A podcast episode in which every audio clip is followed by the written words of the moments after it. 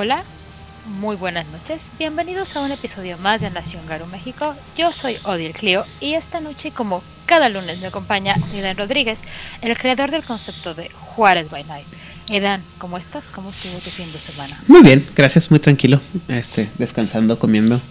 Normal. ¿Ya? Finalmente, algo feliz y hermoso. Sí. Comencé como, con mi carrera como productor de, de rap y trap. Una historia para Alabado otro. sea el nombre de los... Una, una historia para otro día. Todos alabemos salud. Y en nuestra una, dos, tres, cuatro, Quinta. quinta ocasión consecutiva. Ya no eres pasante de Corona Roll. ¿Qué será? ¿Becario? ¿Cuál es el siguiente nivel de pasante? Ya es el, ad- el adjunto de. Interno. ¿Ya es interno? ¿Ya? Sí, ya es parte del inventario, Pepe. Ah, ah súper bien. ¿Cómo estuvo tu fin de semana, Pepe? Cuéntanos. ¿Has visto esos fines de semana que se te pasan? O sea, te duerme. Terminó el viernes laboral, te duermes y es lunes otra vez. Momento, tengo un déjà vu. ¿No dijiste lo mismo la semana pasada? ¿Me entiendes? No, no, no, clarísimo. Y. Pero este no, fíjate que ese estuvo. Sentí cada. El sábado se sintió y decía, ay, sábado. Oh, pero mañana todavía es domingo. Pero aparte, Pepe, o sea, la semana pasada. O sea, tenía razones para que se te hubiera borrado el, el fin de semana. Ay, ya ni digas. Pero. Pero ya, afortunadamente. Ya estamos muchísimo mejor. Muy bien. Qué bueno, ¿no? ¿Sí? Sí, sí, sí, sí. Y, y las noticias. ¿Y tú, Odil? ¿Qué tal tu fin de semana? Bien, ah, bien, maravilloso. Sí dije, vayan a a su madre todos. Me voy a ir a un spa, me voy a ir a cenar. El domingo no hice absolutamente nada. Y ya. Oye, pero sí hubo una noticia con esto de que anunciaron del. ah, no sé cómo está bien lo de qué. Uh, Unbound. El Unbound. Ajá. Ajá. Es que ya lo habían sacado, pero más bien es como puntualizar las opciones. O sea, el Unbound es lo que salió de hace unos, unos meses que sacaron este concurso para que hicieras tu videojuego legal y que te lo iban a promocionar ellos y creo que te iban a dar dinero, no me acuerdo si te iban a dar dinero. Y luego dijeron, esto es una buena idea, dejemos que la gente haga videojuegos de mundo de tinieblas porque nunca va a salir Bloodlines. 2.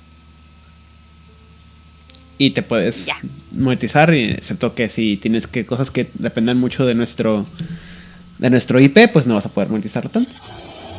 Pero o sea, e- es como, o sea, me voy a colgar de tu IP, pero no me puedo colgar de tu IP. Es lo que a mí no me queda claro. O sea, ¿hasta dónde me puedo colgar de la IP? Supongo que puedes mm, eh, aprovechar el mundo en general, pero no puedes basarte ni en tramas ni en cosas como más escritas. La típica, puedes usar mi mundo, pero no puedes usar mis personajes. Ni mi o sea, historia. no puedo, no puedo decir que, que son del clan Ekata, pero puedo decir que son del clan Hades. No, sí puedes decir que es el clan del, del Hecata. Lo que no puedes hacer es que no puedes. Es que está bien raro. Está, sí está medio. Estaba leyendo la declaración en la página y la verdad es que es un poco confuso porque. Pues sí puedes usar lamentación, pero no puedes usar, por ejemplo, como dice Pepe, no puedes usar como que las cosas de la. ah, de la trama, creo. Ah, qué tragedia. No puedo utilizar a Elena en Chicago. Pues es que el problema, eh, mira, y, y voy a sonar muy, muy, muy mal y yo sé que mucha gente que nos escucha me va a odiar, pero es que a lo que la gente le gusta es la metatrama del juego, o sea, y lo que saben es la metatrama. O sea, desafortunadamente muy, poca, muy, muy pocos jugadores saben de Vampiro sacado del contexto de la metatrama, ¿sí? Sea, si les platica, si les preguntas de que, bueno, ¿y qué pasa cuando...? Y, y deja tú la metatrama, de los libros que son populares de la metatrama, porque si les preguntas, oye, y bueno, ¿qué pasó con... eh, ¿Cómo se llama el personaje? No recuerdo cómo se llama el personaje este de, Dark Ages, ah, de los Malkavian, que le gusta mucho a, a Itzamna de, y, a, y a Oliver de... ¿Cómo se llama? De Dark, Transilvania by Night. El que se peleó con las hadas y que los engañó a todos y... No. O sea... ¿Me explico? Y le puedes cambiar el nombre y también se peleó con las hadas y con todos los demás, pero ya no se llama Juan, ya se llama O sea, la gente que sabe. Lucrecio. La gente sabe los personajes famosos. Y si les preguntas fuera de esos personajes famosos, se quedan así como que. Ah, pues no sé.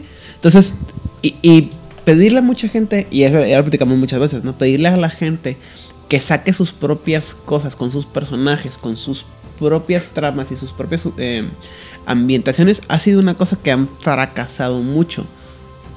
Por eso mucha gente le han gustado las mesas de juego como LA by Night, donde los personajes son un poquito más. No tan parte de la metatrama, pero son. ¿Te puedes acercar a ellos? ¿Me explico?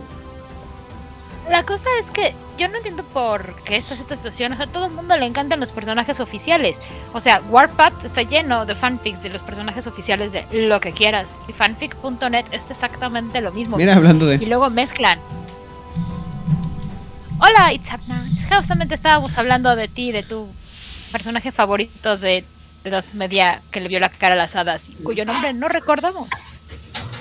Es más, hasta en. ¿Cómo se llama? En, en fanfic hasta mezclan universos. A mí me gusta mucho la saga de Harry Dresden. Me encanta. Muy buena. Y obviamente hay otro mago muy famoso que se llama Harry.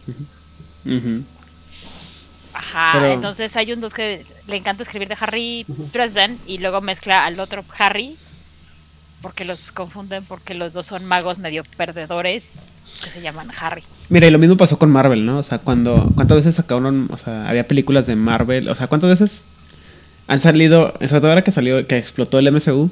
O sea, ¿cuántas veces te has topado con gente que jamás en su vida había mencionado el nombre de Iron Man y de repente ya todos son fanáticos?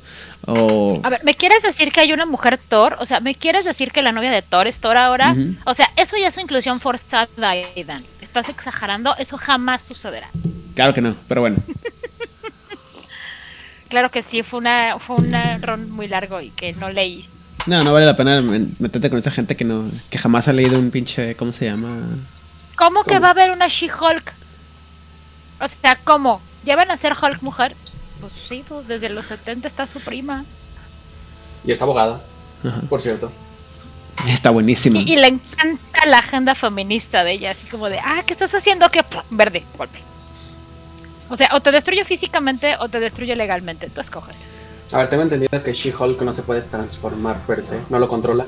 O sea, está Mm, ya estaba así en su forma, ¿no? Pero. Bueno. es que depende, depende de la época en la que lo estés viendo. Al principio sí podía, pero conforme ha ido avanzando la, am, la radiación, como que, bueno, la omega, la, la gamma, perdón, este ha tomado más control, entonces cada vez se puede transformar menos en la prima y se queda más como She-Hulk. Y hubo un arco hace, hace tres años, si no me equivoco, en las que literal perdió la habilidad de controlarlo. O sea, estaba en forma siempre de Jane Walters y, ca- y cuando se convertía en Hulk, se convertía en el salvaje Hulk. O sea, es- Ajá, Uy.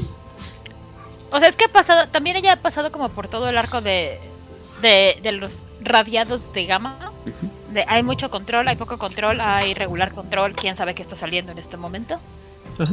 Bueno, y luego aparte también... Solamente a- O sea, tiene mucho que ver. O sea, cosas importantes, por ejemplo, es. Lo van a sacar en la, en la televisión y la van a sacar con Tatiana Maslani. Y está así como que, oh, por favor, Dios, gracias Dios por hacernos este favorosazo. no sé quién es ella, perdona, no sé. Tatiana Maslani se hizo famosa porque salió en una serie que se llamaba Orphan Black. En la que hacía 4, 5, 6, hasta 7 personajes al mismo tiempo. Y la verdad es que la muchacha, si la ves, dices tú, wow. O sea, si es Wow. She-Hulk. Sí, o sea, eh, no, pues más que nada el hecho de que, deja tú el She-Hulk, la capacidad actoral de la muchacha es... O sea... No. Creo que Sí, solamente. Sí, o sea, a ver, La única otra muchacha que creo que le, que le llega a los talones es esta muchacha que se llama Rose McGowan, que fue la, la que interpretó al personaje principal en la serie de iZombie. Pero pues ella nomás eran uno o dos personajes al mismo tiempo, ¿no? Y iZombie también está basado en un, en un cómic. Pero En fin, los jugadores van a hacer sus fanfics con o sin permiso. Y si quieren monetizarlo, pues no podrán utilizar nombres oficiales. Que a ver, lo siento por los, los estadounidenses y los europeos que tienen eh, el, el pesar de tener tanto material oficial, disculpen ustedes, ¿no? Qué, qué, mala suerte por ustedes. Pero, por ejemplo, gente que tenga una visión un poco más sureña, tiene un mundo completo por explorar. Entonces, unas por otras, supongo. O sea, crear un fanfic de México para abajo, o de África, o de Australia, o de Oriente. Imagínate, imagínate que se esté hablando de ese gran continente que se llama África, que dentro de el imaginario colectivo es como del tamaño de, no sé, Uruguay. Un amigo mío, un amigo mío, estábamos hablando de, le estaba platicando del Congo, pues un lugar que quitando la ébola y las enfermedades y la miseria, me encantaría vivir en ese lugar. Eh, por todo lo que conlleva, por la cultura, por la historia, por el, el Y- clima sí está medio feo, pero... no me más o menos. Bueno, tú, tú, puedes, tú puedes estar un poco más acostumbrado por el nivel de humedad y mosquitos. Pero aparte la gente es hermosa, perdón. Disculpen, la gente del Congo es preciosa. No lo dudo. Es, es muy bonito. Y uno de mis amigos dijo, o sea, pero ¿cómo? ¿De cómo que vas a estar allá corriendo y que... es-?"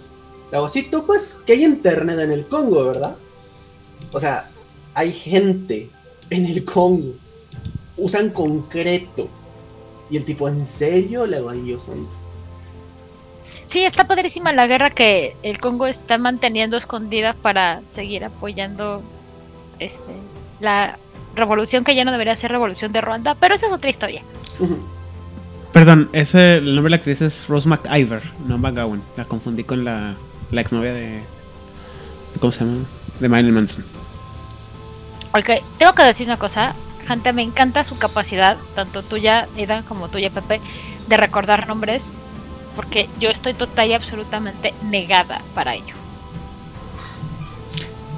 No sé. Pero yo creo que yo creo que lo- las personas encontrarán un espacio en, o sea, los conocedores de, trama de Mundo de Tinieblas, estoy seguro de que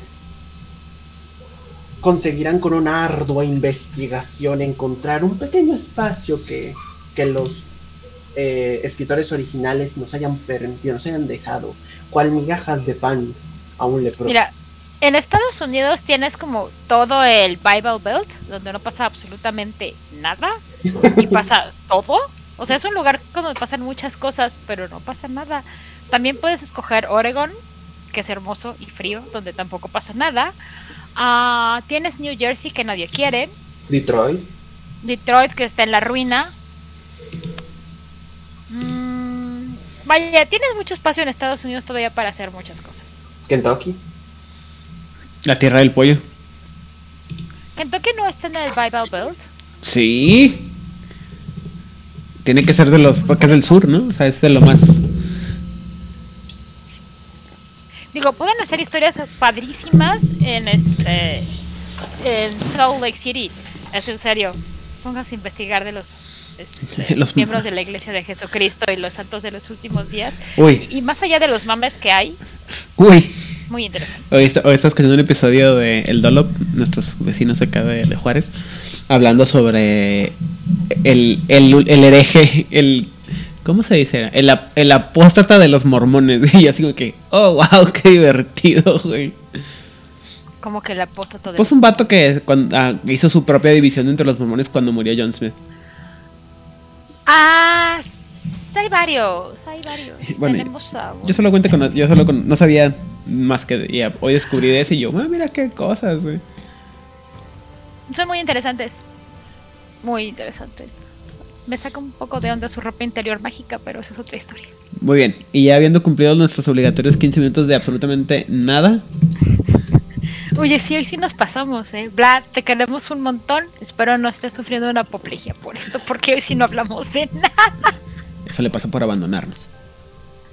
¿Para qué se va, verdad? Así es. Ya sabes lo que pasa cuando los gatos se van, lo que hacen los ratones. ¡Uy! Yo siempre se lo he dicho a Vlad, para que nos dejes, Así es. si ya nos conoces. Bueno, entonces, ¿de qué vamos a hablar el día de hoy? Pepe no nos ayuda, ¿eh? Pepe tampoco nos ayuda. Ay, sí, apaga la luz, Pepe. No, yo la apagué. Mm. Hoy vamos a hablar de una cosita bien bonita, bueno, unas cositas bien bonitas para intentarle dar cierre a todo este arco de Maldad. cosas horrendas y corruptas y maldad. O sea, los jefes de Pepe. Los amores de Pepe. Porque si son. No sé, a ver, Pepe. Antes de empezar y decir de qué vamos a hablar, ¿son tus jefes? ¿Son tu crush? ¿Es lo que aspiras a hacer? ¿Qué es? Cuéntanos. O son tu campo de, de entrenamiento. De investigación. Ajá. Yo creo que es eso. Son más como mis bebés. Yo creo que no hago, no hago cosas con tanto cariño como estas. O sea, le- ni siquiera, creo que ni siquiera hombres lobos, ni siquiera cambia formas. Yo cuando leí sobre estos dije, De aquí soy. ya está, me encantan. Listo, dame 10, 40, 30 y a veces es- a veces sí me paso un poquito con el número. Mis jugadores sabrán que pues el libro dice 3 y yo digo, pues donde caben 3 caben 10. Así es. Pues, dicho lo cual, hoy vamos a hablar de los engendros del Wyrm que se llaman Fumoris. Pobres almas en desgracia que ya no sufren necesidad. O sea, De- sí sufren, de- pero ya no tienen necesidades. Depende del fumarino. Sí tienen También- necesidades, Básicas. Pero otras tipos de necesidades. Dice Minasek que sí, que lo ha vivido y sufrido en carne propia. Ah, Para que no les digan y no les cuenten. Entonces, vamos a hablar de los Fumoris. Que pues básicamente son engendros del Wyrm. Que pueden ser muy básicos o muy poderosos dependiendo del Fumori del que estamos hablando. Pero es como el minion que más te vas a encontrar. Así que, antes de empezar, Edan, ¿tú qué sabías de los Fumoris antes de, de, los Fumoris? Tengo que remontarme a la primera vez que, que escuché de sobre Hombre Lobo y me platicaron de los Fomori y simplemente los, los recuerdo haberlos entendido como los monitos malos a los que vas a matar. O sea, el, el equivalente a los monstruos de Dungeons and Dragons cuando juegas Hombre Lobo. ¿no? O sea, lo que, lo que matas para ganar XP y, y subir de nivel. Tu Cobol genérico. Y tú, Pepe, antes de que se ganaran tu corazón. Antes de que se ganaran mi corazón,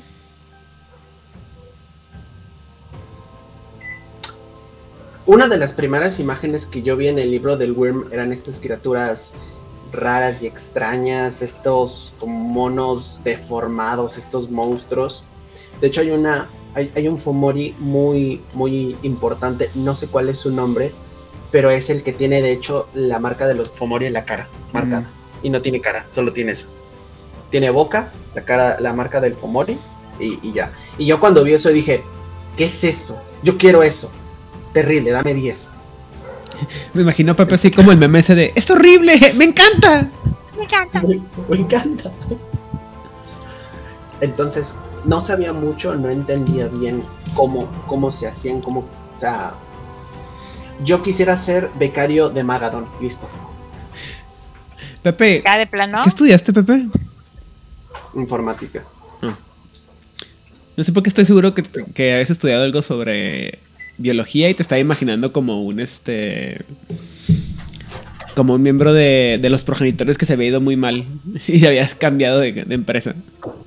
A ver, había dos opciones, psiquiatría o informática. Dios es sabio. Sí, güey, porque tú con acceso a drogas no. Entonces estarías terminando como el Doctor Strange de, de Arkham Asylum. Hasta con tus lentecitos que brillan. El Hugo Strange. Así es. O sea, vele, ve, ve los- ve su carita, ve como, claro que podría ser Hugo Strange. Imagíname con la bata, con los lentes y como diciendo, permíteme te explico las partes del cerebro. No, yo estoy seguro que Pepe ¿Ves? sería como- más como este el, ah, el espantapájaros. Me encanta el concepto de, Scarecrow.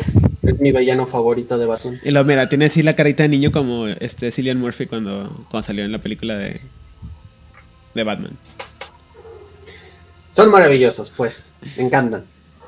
¿Y tú, Odin? Yo sabía que eran engendros del Wyrm, que usualmente estaban en las plantas de Pentex y era lo que el narrador te ponía para ablandarte un poco cuando llevas antes del jefe final, para que llegaras este ya gastadito de, de Rage y de Gnosis y con menos niveles de salud. O sea, son los monitos antes del jefe final.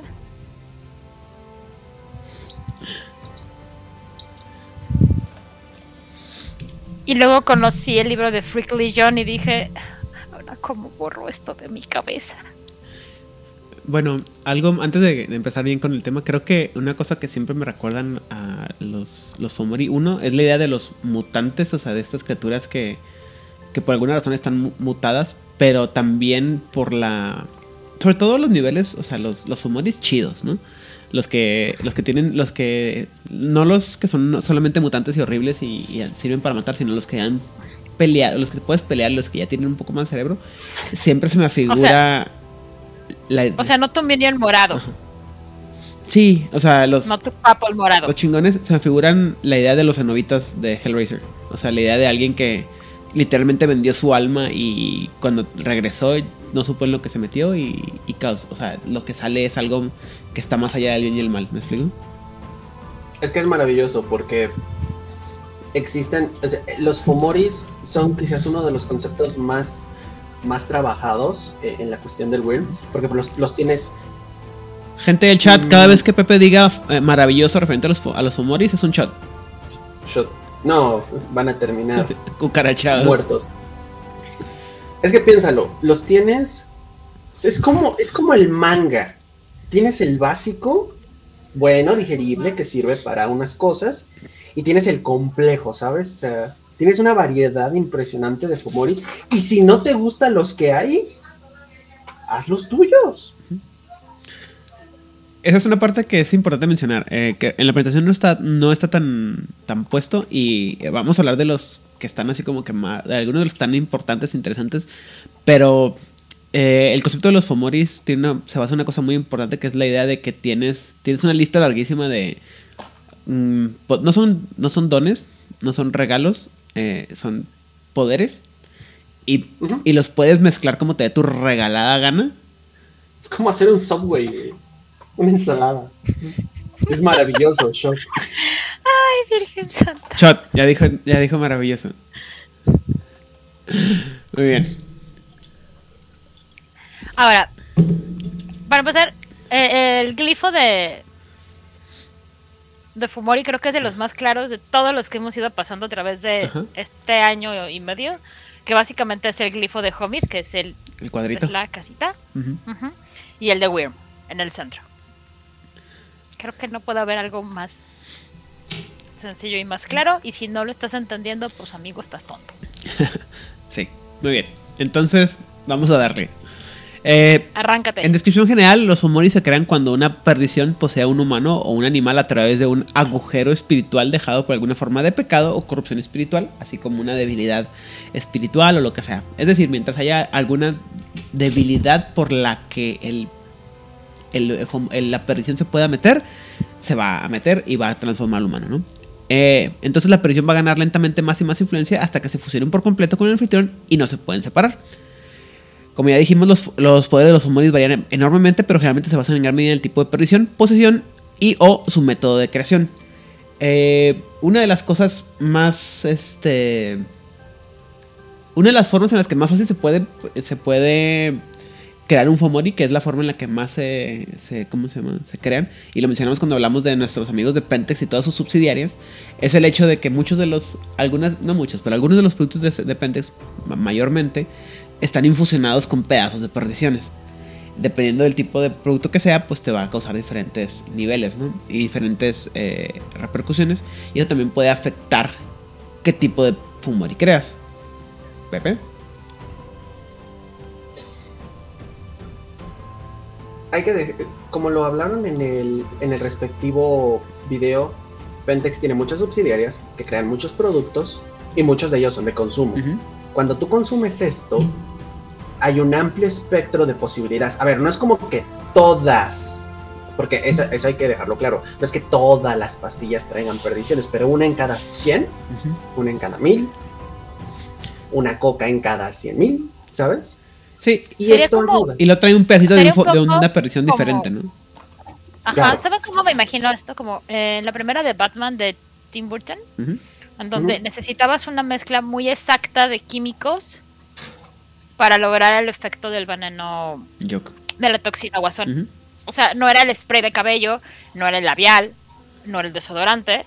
O sea, si nada más usabas spray de cabello, no pasaba nada. Pero si usabas el spray, el desodorante y el labial, ya se activaba todo este show. Ujú. Tenía que hacer algo muy concreto. Pues justamente. Se presenta como una buena posibilidad. Es que, y eso, y bueno, yo sí lo entiendo, ¿no? El problema, o sea, lo más fácil, la, la forma fácil de crear un, un, un Fomori específico con unas delimitaciones como tales es cuando agarras Ujú. a un tipo específico de persona con un tipo específico de, de Bane y lo metes el Bane en esa persona y dices tú, va, ya, así, es lo que va a salir. Pero cuando estás hablando de los Fomoris, sobre todo los que se crean por consumo de los productos de, de Pentex o uso de los productos de Pentex, es, pues agarró una cerveza de, de, ¿cómo se llama? De King Distilleries, ¿no? Que trae un, un ¿cómo se llama? Un Bane, una perdición de, de sed. Y luego al mismo tiempo está usando un medicamento para, o más al rato hizo un medicamento y resulta que le tocó la que trae un- el medicamento para la gripe y resulta que trae un fomor de fuego, ¿no? O de calor, o de sed, o de hambre, no sé, lo que quieras. Y se van juntando unas con otras hasta el final que tienes una, la mezcla de perdición que se hace es una perdición única que le va a dar una perspectiva y unos poderes únicos, ¿no? Al, al Fomori. Es como Build a Bear. Es importante, supongo que lo vamos a hablar más adelante, pero es importante decir algo. Y es algo que, mira, qué curioso, el videojuego Airblood lo deja muy claro. En el videojuego Airblood, Ah, Earthblood, ok. cuando... Ah, Earthblood, sangre de la El, tierra. el juego del que no Earthblood. hablamos, muy bien. Ese. Ese juego, algo que hizo muy bien fue la explicación de los fumoris, porque para los Garus los fumoris no son raros, son perdiciones que se meten en humanos, crean cosas, son esbirros y los matamos. Es claro, míralo. Claro, el problema es que es cuando Cajal mira y dice, no manches, los están haciendo y están consiguiendo lo que quieren. O sea, no es, con- no es una perdición, no es un fumori aleatorio, o sea, los están fabricando. Ajá. Y, y eso. Bueno, ya para que Cajal se diera cuenta, ya está, ya es como un logro porque el señor muy listo no era. No. Va, Eso era un fiano. Around. y, No le pidas peras al olmo. No, no voy a hablar de ese y güey. es una cosa que sí No, lo va- no voy a hablar de ese güey. Y es una cosa que sí pasa de más adelante, ¿no? Te lo explican que cuando Pentex encuentra un Fomori muy específico que tiene, demuestra ser inteligente o interesante o, o bueno para pelear contra los hombres lobo, sí busca la manera de crear otro, o sea, de ver qué fue lo que causó ese Fomori para poder, este, reproducirlo, ¿no? Como Hollywood Ajá. pegó esta serie, vamos a hacerlo en masa. Por eso vamos en la, en la entrega número 10 de Rápido y Furioso.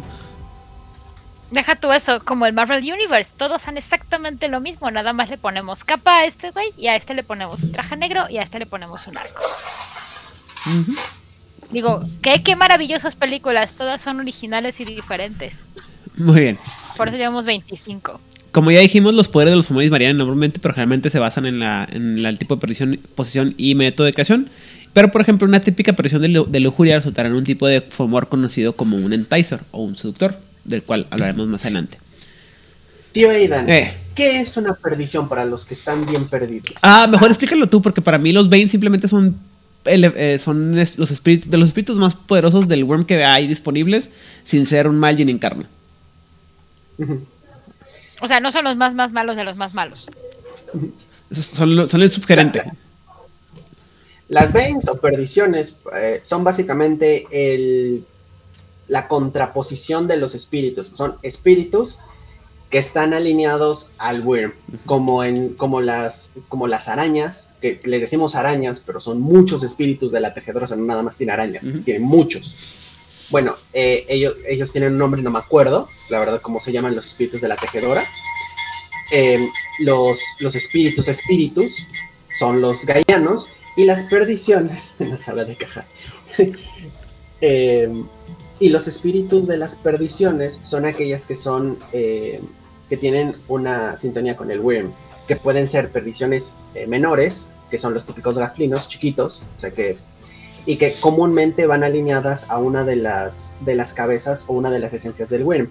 Ya lo explicó Aidan en el, en el pasado. El fuego corrupto pueden ser elementales, fuego corruptor, este smog, eh, pantano y bla bla bla. Pueden ser perdiciones animales, que generalmente son de animales corruptos, animales mutados, especies eh, que son regularmente parasitarias o, cosas malas, ¿sabes? Ese tipo de cosas malas. Curiosamente el mosquito es gallano, pero bueno, eso ya es otra cosa. Y además están las perdiciones eh, sentimentales, emocionales, que son como los espíritus que provienen, pero de las emociones que tienden a la negatividad, como todos los pecados, inserte aquí todos los pecados capitales y sus, sus respectivas este, mini, eh, mini formas, ¿no? O sea, la envidia también es obsesión y la obsesión lleva, lleva al, al asesinato y el asesinato al lado oscuro de la fuerza. Entonces, y hay perdiciones. Yo, siempre, lo he dicho, la pereza es mi pecado capital y me ha salvado de absolutamente todos los demás. O como diría el señor Robert De Niro, ah, el orgullo, mi pecado favorito. ¿Sabes también quiénes son como ajantes de esto? Los hombres grises de Momo. ¿Los hombres grises de qué? ¿Momo? ¿No leyeron Momo de Michael Ende? No. Ninguno de los dos. ¿Es el que explica todos los, los, típicos, los tipos de política a nivel mundial? No, los hombres grises son unos hombres de traje gris, ah. tres piezas, cigarritos, su portafolio, o sea que se ve como un notario cualquiera. Mm. Que llega contigo y te empieza a preguntar qué, qué onda con tu vida y le empiezas a contar y se supone que te va a dar una solución a algo, algún problema que tú tengas, así de genérico como suena. Y al finalizar de escucharte te dice, tu problema es que desperdicias mucho el tiempo. Si en vez de, y te empieza a hacer una, una tablita y un tabulador, y te dice, ves, estás perdiendo mucho tiempo. Si tú empiezas a hacer estas cosas, vas a ahorrar tiempo. Y yo te voy a guardar ese tiempo. La cosa es que cuando tú ves a esta gente que está ahorrando tiempo, este, ya no se ven felices, ya no se ven contentos. O sea, pese a que te gustara mucho tu actividad, ya no la estás haciendo contento ni feliz, la estás haciendo eh, automáticamente o, eh, o en una actitud monótona. Y luego te enteras que no te están ahorrando ni nada. Lo que están haciendo es que te están robando el tiempo y se están fumando. Por eso siempre traen un cigarrito. Y ellos viven del tiempo que le roban a los demás. Generándoles miseria y tristeza a todas las demás. Espera, que Michael Enden es el único que escribió la historia sin fin. Así es. Ajá. Ese hombre tiene muchos problemas. Pero bueno, en fin. La razón por la cual Liliana Odil tiene precaución a la gente que viste de trajes grises en particular y andan con un portafolio es Michael Ende y los hombres grises, porque él sabe algo y yo sé que él sabe algo y ahora yo lo sé. No confíen en los hombres grises, les van a robar su tiempo. Al nuevo Walter Mundial le gusta eso. Ah, definitivo. Ah, ¿sabes también quién es un Fumori hecho como a la medida? Ah. Uno que aparece en este en el libro de los sindicatos. Es una guardia de seguridad que está en uno de los casinos de Las Vegas, porque para la gente que no sabe, y cuando lleguemos a hablar del tema, todas Las Vegas están controladas por el sindicato de la tecnocracia, obviamente. obviamente. Porque no hay sorpresa para nadie ahí. Y hay una guardia de seguridad que es una Fumori. El problema es que ella no sabe que es un Fumori. Es más, el sindicato no sabe que es una Fumori. Bueno. Es más, el Fumori no sabe que es Fumori. la, perdición no la perdición no sabe que es una perdición. Solamente, o sea, los únicos. La cuestión es que esta guardia pertenece a una división, una subdivisión del sindicato, que es la subdivisión de eventos especiales, asuntos especiales, programas especiales, siempre se me olvida el nombre que es Pentex, básicamente es la parte del sindicato que le da de, eh, la división de proyectos especiales. Ajá, división de proyectos especiales, pero el sindicato no sabe que son Wyrmicos. Porque pues el problema es que la mitad de los sindicatos huelen a Wyrm. Luego hablamos acerca del Wyrm y del sindicato. Pero en fin, esta pobre criatura no sabe que es una Fumori. El sindicato no sabe que es una Fumori. Nadie sabe que La perdición. Sí sabe dónde vive, y este la división, si sabe. Pero es como de, ah, está bien padre tener ahí uno enfrente de la gente de todos, siendo miserable y haciendo su trabajo. Bueno, Eh, como ya comentamos acá en el chat, eh, los Fomori pueden tener alguna conexión con la idea de los Fomorianos o los Fomorians, que son la, estos enemigos míticos o estos monstruos míticos de la mitología irlandesa, valga la redundancia, perdón, en la que se conocen este, como los Fomorians. Y se supone, según la mitología de Werewolf, es de ahí donde se le sale el libro de el término de los Fomorian, de los Fomori, en base a los Fomorians. Eh, que con los que se enfrentaban los, eh, los hombres lobos celtas, como podían ser los aviadores blancos y los Fiana en su momento, y de ahí como que agarraron la idea, ¿no? Eh, sin embargo, el método más común, aunque oficialmente el único de infección de perdición a es a través de Pentex, y como ya mencionamos, a través del empleo o uso de sus productos omnipresentes, un individuo inconsciente puede abrirse a la posesión. Los fomorinos únicos, no son únicos al, al sin embargo, también existen los de los gallanos que podían ser los, eh, los kami, mientras que los de los weavers se llaman drones, como me platicaba ahorita Odil, y los de los wild son conocidos como gorgonas, o gorgonas, perdón. ¿Todo bien? O sea, hay. Eh, la única diferencia entre. lo, bueno, una de las cosas más divertidas de todo es que los Fomori siempre son conocidos como los malos, los villanos y monstruos que matar.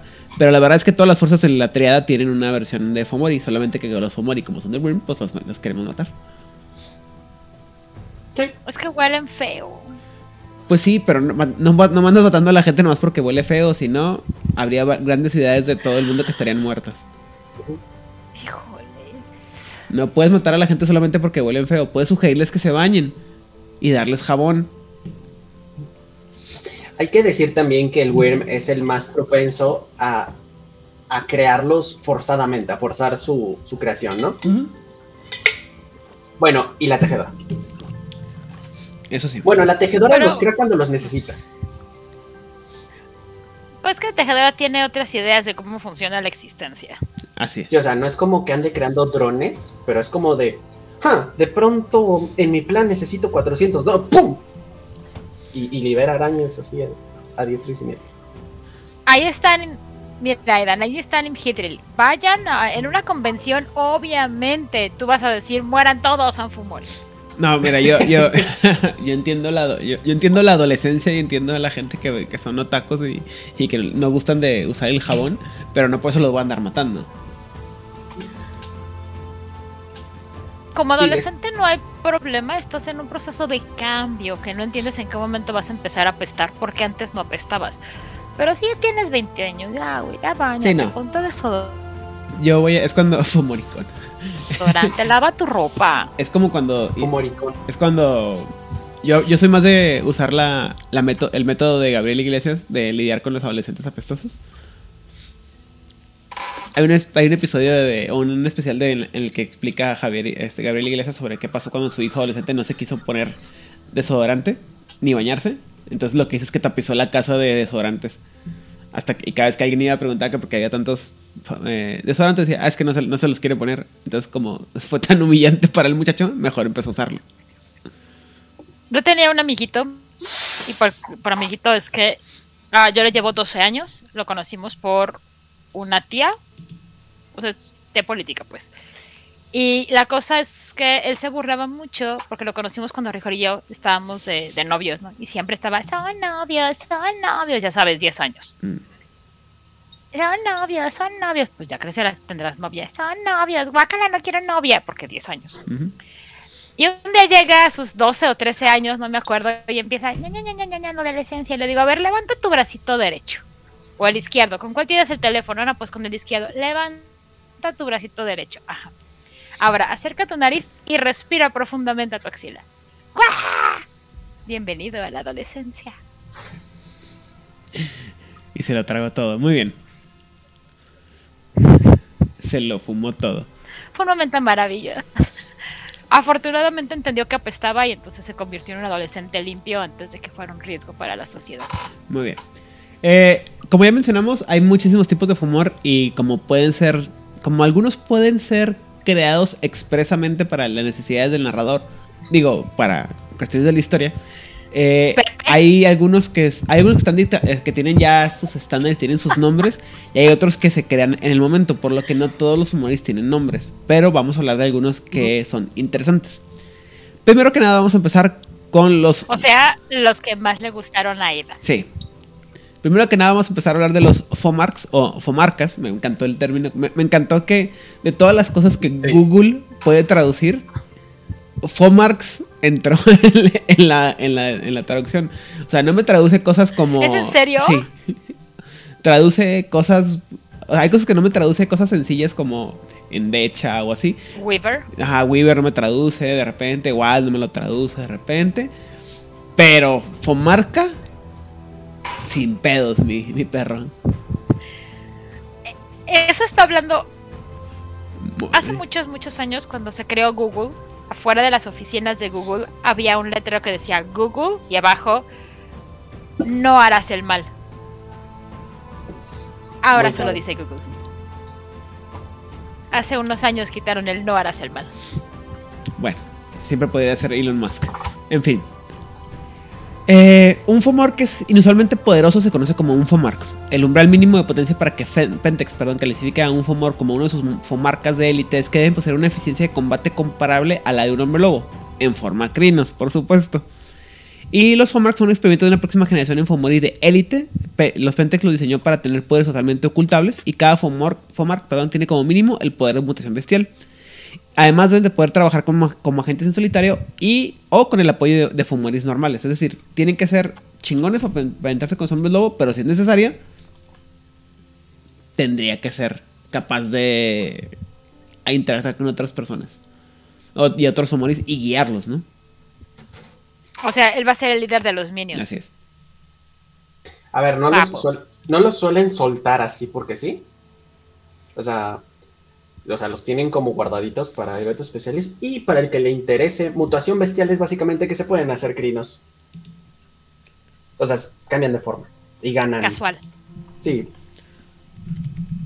Mm, eh, pregunta a Kani Mitril que si el término correcto no sería mejor archifumor, pero sí suena bonito archifumor, pero fomarca suena así como... Da Fomar. miedo, eso sí da miedo, ¿eh? Yo que juego Yu-Gi-Oh! y tenemos el deck Monarca. Monarca. ajá. ¿Por qué no me sorprende que juegues Yu-Gi-Oh? Porque se intenta. ¿A alguien le, pro- a alguien le sorprende eso realmente? No.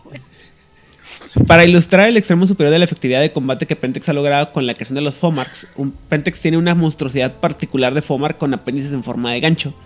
Después de, una de, la, de la conclusión de una de sus misiones, requirió un equipo de 20 Fomarcas menores para devolverle su contención criogénica y la mayoría del equipo no sobrevivió a la tarea de contenerlo. O sea, eso es como el cuando se les escapó el. ¿Cómo se llama? La, ¿Cómo le pusieron el nombre al, al mono este de. Ah, de Stranger Things? ¿Qué nombre le pusieron al, mol- al malo?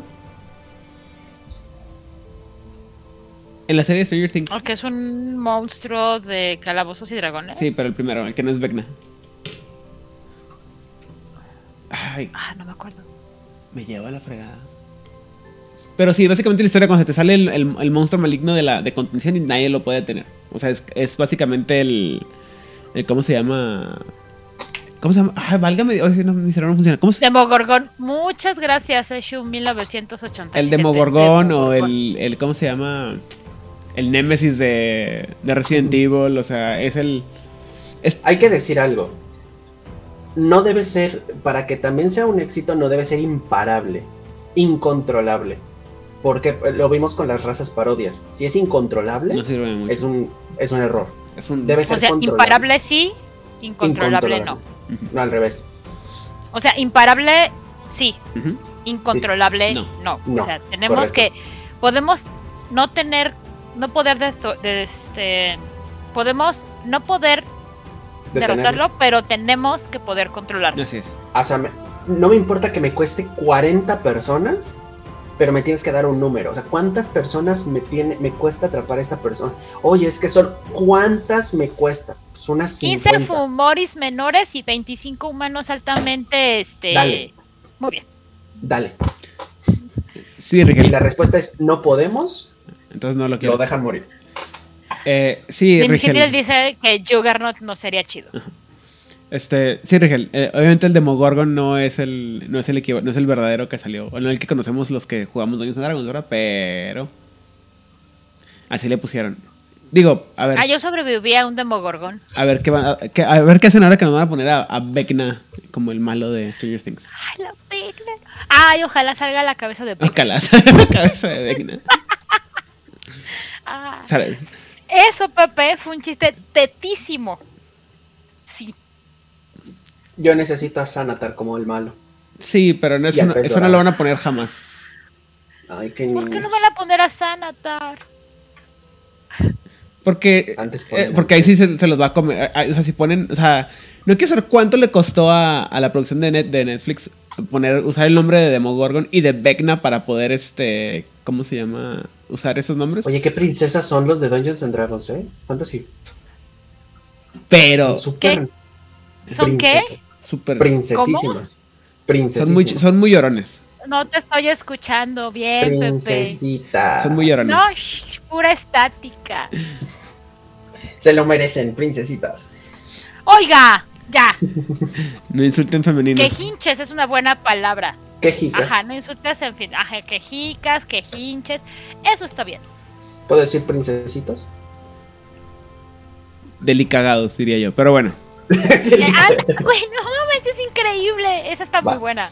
Se queda. Y bueno, para que Pentex realmente considere que la creación de cualquier Fomark es, es- en particular es un éxito total, este, es- este tiene que obtener, poder pasar completamente como un humano y no tener ninguna enfermedad que reduzca inherentemente su esperanza de vida.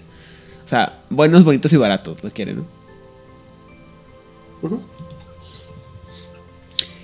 Y aunque los Fomoris en general no son los seres más ilustres, eh, eh, están al menos en mejor situación que sus contrapartes corruptas, conocidas en proyecto Iliad como los Fomorak. Fomoris retorcidos tan degenerados que sirven por- como poco más que reciclaje. El Fomark, el Fomorak, perdón, es otro tipo, que es básicamente un, fom- un, un, que se quedó tan, tan, tan, tan retorcido que no sirve más que para como agarrar materiales y injertar de uno al otro, ¿no? Los Fomorax van a proporcionar como materia prima perdón, para los proyectos favoritos de Pentex y espeluznantes experimentos genéticos del proyecto Iliad o el proyecto Iliada. Pero aparte, no contentos con los caprichos incontrolados de la, una producción de un Fomorak, los científicos de la sección C de Iliad buscan, pero aún no han encontrado, un proceso estable a, de- través del cual puedan crear estos tristes productos del enfermizo sentido del humor del Worm. Es decir, tenemos a los Fomarks, son chingones. Y tenemos a los Fomorax, que son así como. Pues lo que pasa cuando Lo intentamos. Lo intentamos, no funcionó, pero todavía sirven si les puedo quitar un pedacito, ponerlo. Y. Pero. Pues no está tan mal, o sea, si ya sabemos más o menos la receta, sabemos lo que nos va a poder crear, podemos producirlos en masa y seguir reciclando. Si alguna vez, si alguno de ustedes alguna vez jugó los Resident Evil, cuando Umbrella empezó a hacer el proyecto Hunter, Mm. los primeros, eh, los Hunter 0- 01, los X1, que son los que te tragan, ah, eran precisamente estos, eran incontrolables, o sea, los dejaban ahí como que para que cuidaran, que por cierto pues, se parecen muchísimo al concepto de Ana- Anurana, que literalmente los dejan ahí como para, ajá, para que protejan esa zona y son súper territoriales, Cuando, pero son... Perdón, cuando estaba leyendo sobre los Fomorax no podía dejar de pensar en el cubo gelatinoso de Dungeons and Dragons, güey. O sea, no sirve de nada, lo dejas ahí, y, pero de algo... Claro que sirve. Es un excelente limpiador porque nada más consume materia orgánica. Viva, además. O sea, tú lo pasas por tu casa y se va a llevar todos los insectos. Está padrísimo. Es el rumba de los, de los, malva- de los malos de... Eh, es la rumba, ajá, es la rumba de los de los calabozos, es como de echa el cubo gelatinoso y a ver qué pasa. Estoy seguro que la, la idea Sí, de la rumba salió de un, de un cubo gelatinoso. Tendré que buscar al A mí ingeniero. me parece O sea, no son un éxito, pero es un buen primer paso. Y luego tienes a los Hunter X2, que son esas ranas chiquititas que te decapitan de un solo tajo. Y es como. y esas ya reciben órdenes. Vean la felicidad en la voz. para todo. Sí, sí, sí, vean. O sea, y si quieren ver todas estas cosas horribles de las que nos está hablando Pepe, pueden seguir a Gelialtron que los domingos está jugando este todos, todos los Resident Evil. Ya perdí la cuenta en cuál va. Hay más de uno. Pero los domingos está. Puta madre. No estoy jugando, ya sé, que hay más. Yo solo te voy a de- yo solo voy a decir esto. Todo lo que vean en Resident es un, pueden hacerlo Fumori. Todo eso son Fumoris. Fácil. Todo. Pero aparte cada uno es más asqueroso y retorcido que el anterior de, a ver, ¿qué vas a hacer? ¿Cinco tentáculos y, y verrugas explosivas? Fácil. Con ácido, dude, con ácido. y con ácido. Y con ojos en los pezones, como dijo Pepe. Entonces, si les falta como.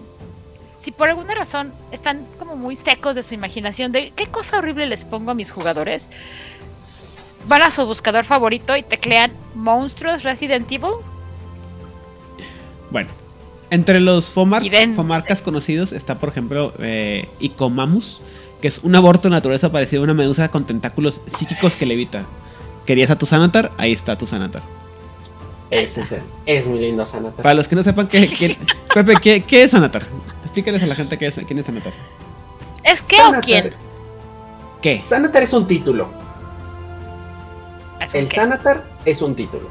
Pero Sanatar en específico, que la criatura que porta ese título es un Beholder. Ustedes les conocerán como cabeza enorme con varios ojos, los cuales se presumen son muy inteligentes y tienen una tendencia a la omnisciencia, Y ser malvados. según ellos. Ah, bueno, y sí, y sí son malvados. Porque no es que sean malvados, simplemente ven a todos como seres inferiores. O sea, Entonces, como, ¿puedes ser malvado con una hormiga? O por lo menos eso es lo que dicen ellos. Y, y los únicos verdaderamente, digamos, ¿Dignos? Dignos son ellos mismos, pero a su vez tienen muy poca confianza entre ellos. Pero bueno, son, son, que una cabeza gigante con un ojo y varios tentáculos con varios ojitos, con una bocota. y cada ojito, cada tentáculo tiene poderes mágicos diferentes. Y cada tentáculo te lanza un rayo Y- diferente. No, y además tiene una aura de antimagia.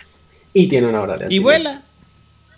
Y vuela. No, levita. Bueno. Son dos cosas muy Exacto, ajá, sí. Levitar es y lo que iba a volar. decir. Sí, porque, Porque hay hechizos para con- quitarte la, la levitación, y, pero no para volar. Muy bien. Pero como tiene campo de antimagia, no, este, déjalo, no importa.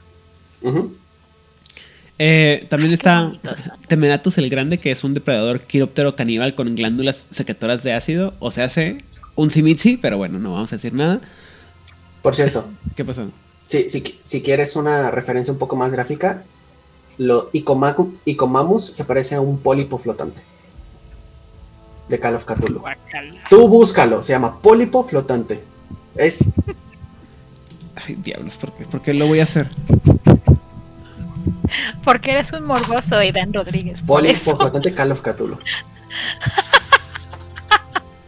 Ninjitel dice que no lo como Una hagas. pulga. Qué horrible. Me encanta. Es horrible, me encanta.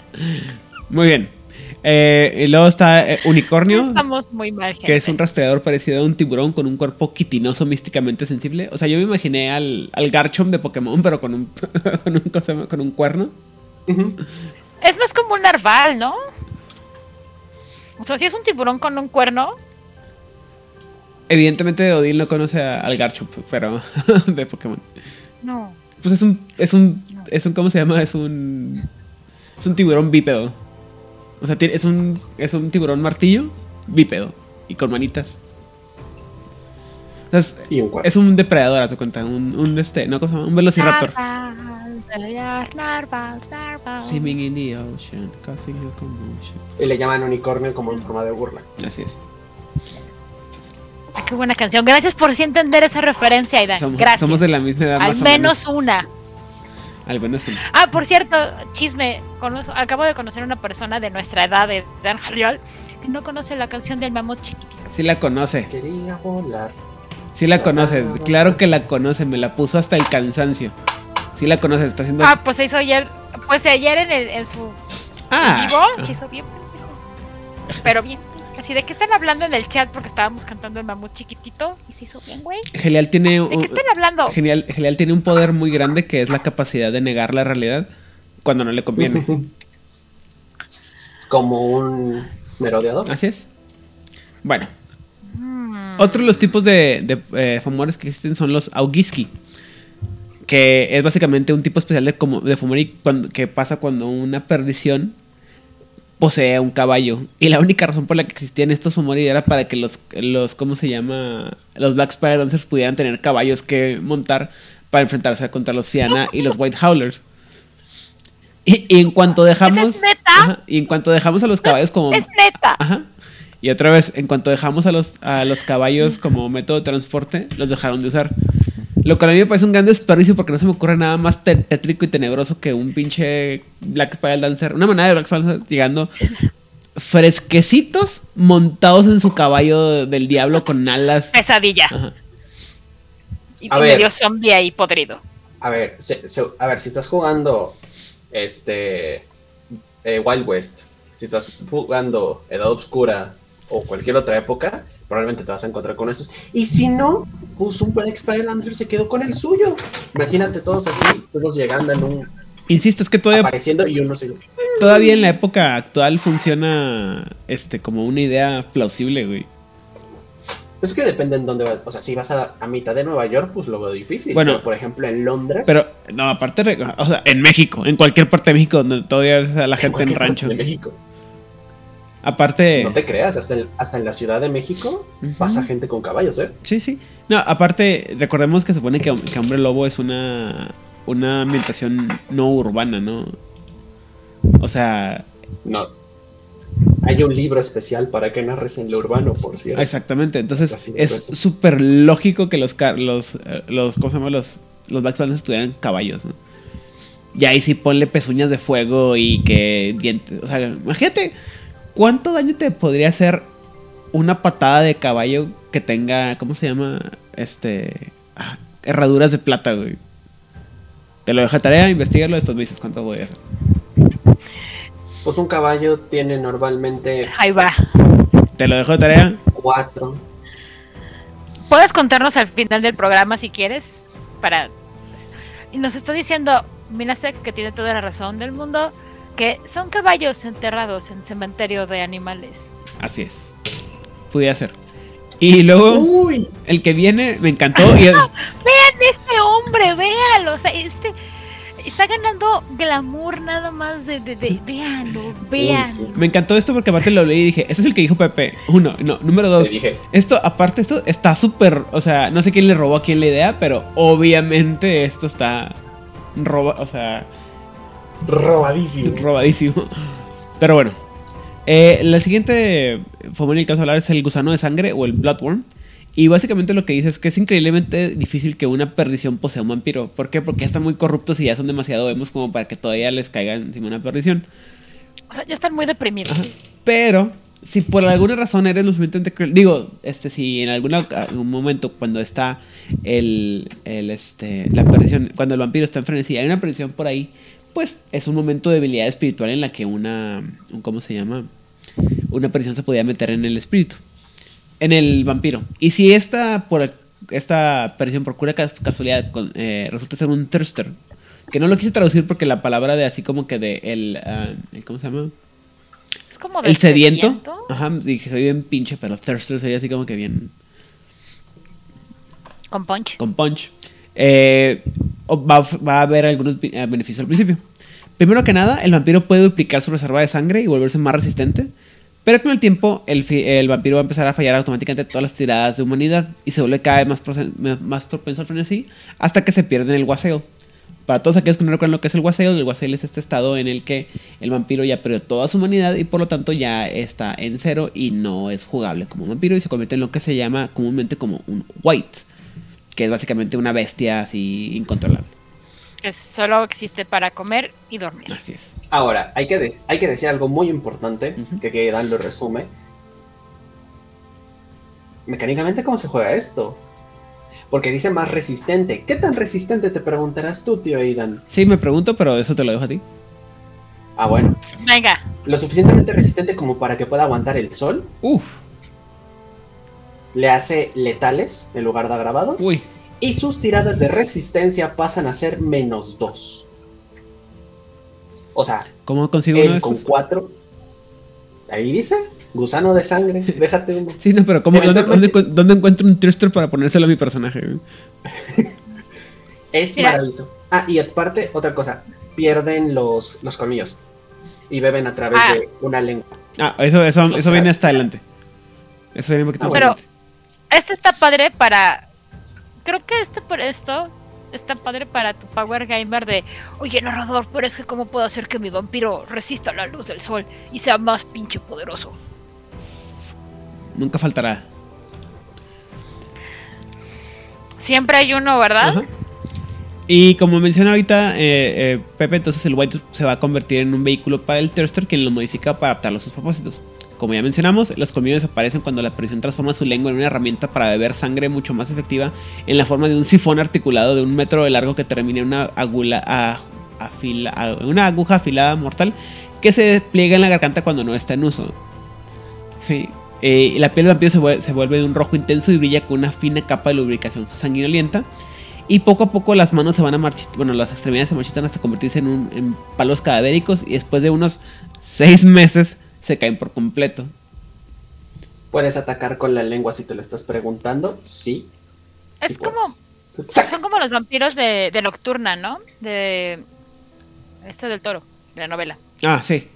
Porque no tienen colmillos, tienen esta como lengua rara. Sí, o sea, pero bueno, por eso la, la, la, la, visión, este. Bueno, yo los relacioné siempre inmediatamente con los vampiros de Blade 2. Por eso todas las imágenes son de los de Blade 2. Mira, hay una cosa que a mí me encanta de Blade y es como, si a mí no me vas a dar pomerianos vampiros, no quiero nada. Ahora, ahora, ahora, ¿cuál es el chiste aquí? ¿Qué dijiste tú que eran de los vampiros de quién? De la novela de Nocturno. Ajá. ¿Que, escribió quién? De Del Toro. ¿Y quién dirigió Blade 2? Chan, chan, chan. ¿Sí? Es neta, no sabía. ¿Las tres películas de Blade las dirigió Del Toro? No sabía. Mm. Qué maravilla, eso explica tantas cosas tan hermosas. Sí, sí, sí. Gracias, no me acordaba. estos fueron los que yo les platiqué. O sea, esto es. es Oye, estoy aburrido de la cháchara, quiero cacería de sangre. Perfecto, tengo el objetivo perfecto para que vayan a buscar. Así es. Vamos a. Es, es buenísimo. Esta cosa es buenísima. Ahora, no solo si eres vampiro, cazar, jugar cazador contra una de estas cosas. Perfectamente te puede arruinar un pueblo completo esta cosa. Yo ahí lo dejo. Estoy... Ah, no, la tercera la dirigió David Goyer. La primera y la segunda sí son de Blade, de, del toro. estoy Qué bonito, qué maravilla. Mira, yo solamente sé que me dieron la cosa más maravillosa. cosas. El pomeriano. Yo solamente sé que me dieron pomerianos vampiro y es lo más maravilloso. Y tengo una gran anécdota que estaba en una tienda de mascotas, estaba viendo pomerianos y le digo a Rigel, así de, ¿sabes qué? Yo no quiero nada, yo no quiero ningún pomeriano si no son vampiros. Y una de las vendedoras nada más fue como, y yo, yes, alguien sí entendió la referencia. Me sentí muy feliz. Mira qué cosas. Es que la tercera la, dirigió Goyer. Ah, mira. A lo mejor por eso no pudo con los, los, panchos de. ¿Cómo se llama? De, de Wesley Snipes. Porque seguramente Snipes no le hubiera hecho esos panchos a, Del Toro. ¿Quién le va a hacer panchos a Del Toro? No inventes, huele a hot cakes. O sea. o sea, estaría terrible. Perdería su humanidad de hacerle panchos a Del Toro. O sea, no. Muy bien. Eh, ¿Qué otra cosa sigue? Entonces, después el torso del vampiro se va a alargar hasta convertirse en un saco carnoso diseñado para almacenar sangre, mientras que sus pupilas crecen hasta ocupar casi la totalidad de sus ojos. Bandas musculares parecidas a escofinas. Una escofina es como una lima grandota. Eh, se alinean en la parte inferior del torso, lo que permite al vampiro moverse con una velocidad aterradora a través de la contracción muscular e incluso resumar por paredes y techos. Y afortunadamente, tanto para los garus como para los cañitas, los gusanos de sangre son increíblemente raros y a menudo viven vidas relativamente cortas. Que la... Ajá. Pero aparte son rojos, rojos, rojos, rojos y se ensanchan. Tienen una panzota, panzota, panzota llena de sangre. Maravilloso. O sea, son, como garrapatas. Sí. Sí, es una. Pues, pues es que. Es que también el chiste, eh, tienes que entender que, por ejemplo, que el nombre que le dieron de Bloodworm es una forma. Es, que no había otra forma de decirle cómo se llama Leech. O sea, no le quisieron poner sanguijuela al, al, al, al, malo porque ya era una forma de referirse de los hombres lobo a los vampiros, ¿no? Sí, sí, se parece a una garrapata, básicamente. Eh, más bien una chinche. Se parece más a una chinche. No, pues es una. Es una sanguijuela, güey. Básicamente. Solo que se puede aventar por todos lados. Con patas. No, porque pierde las extremidades, pierde todas las extremidades, güey. Pero tiene las. Las, Las escofinas, este, pero las escofinas van en, las en la, escofinas. en la parte baja del, del torso. Son más como girando. garrapatas porque, o como pulgas, porque las chinches no saltan. Pero insisto, te Solo dice son que pierde las rápidas. extremidades. Simplemente es un, así un tubo grandote. Con una parte dura abajo. Bueno, en fin. Pero pues tú puedes hacer lo que quieras en tu mesa, jugador. Si tú quieres que tu Ah, no, yo, yo, que parezca yo- chinche, garrapata, un enjandro de Satanás entre sanguijuela y chinche. Escúchame o- esto, escúchame esta idea y voy a dejar que Pepe la desarrolle.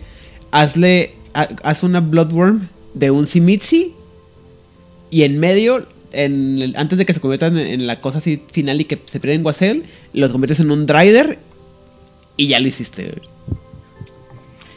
¿Cuánto tiempo llevas pensando en cómo hacer un drive del mundo de tinieblas, Aidan? Este, una semana más o menos. Ajá, solo una semana, te voy a creer. Sí, eh, es que los Driders ya existen en, en el mundo de tinieblas. Pero no driver vampiro. Ah, bueno, eso- pues casi, casi.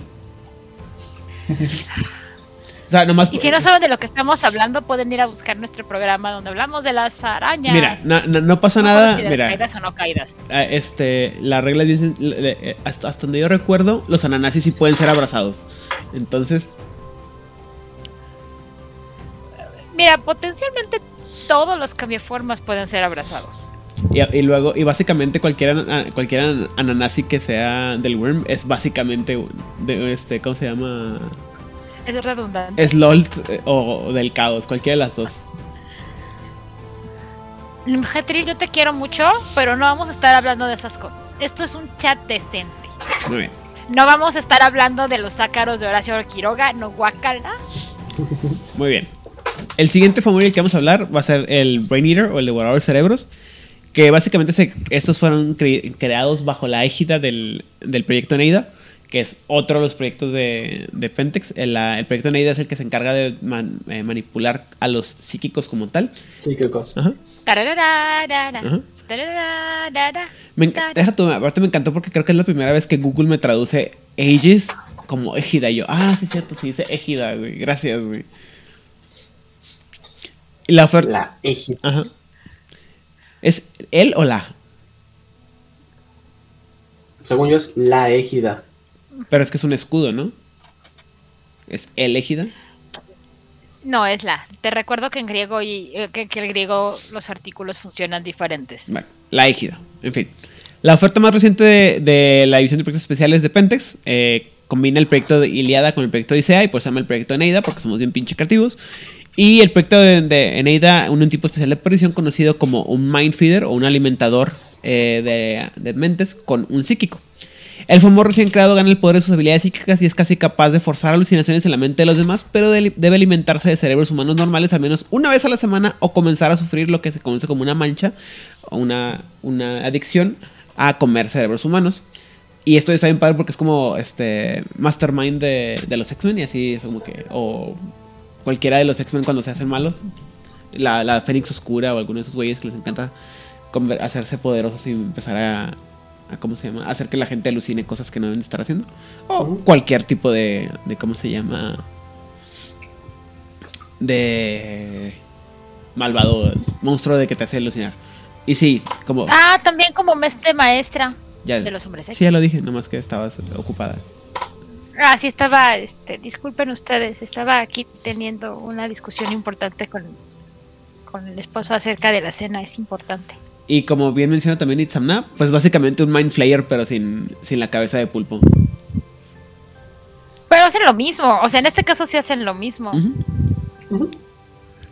Al menos no te ponen un huevo de Mind Flayer adentro de ese Mind Flayer. Bueno, podrían. Ahora, imagínate esto. Proyecto Neida. Se van al fondo del mar. Agarran un Fomori de esos, del, esos monstruos marinos que los pela el roquea. Y lo hacen un Mind Feeder. Mind Flayer. Y Pepe nada más, ve, ve, ve, ve, esa cara. No, no, no, no, no, no, no, no.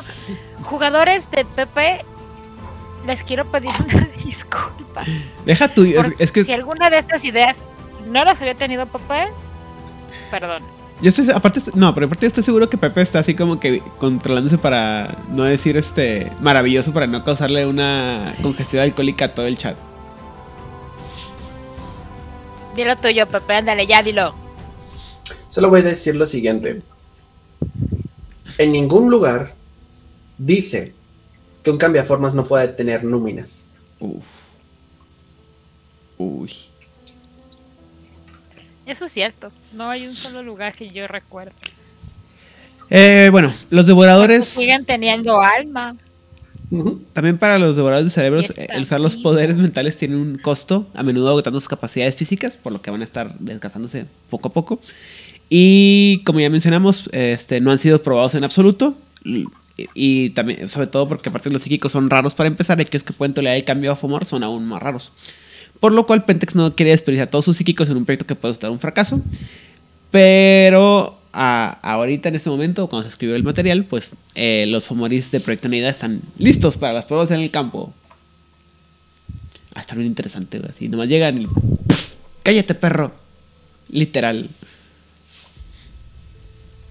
Te suprime tus habilidades este, superiores.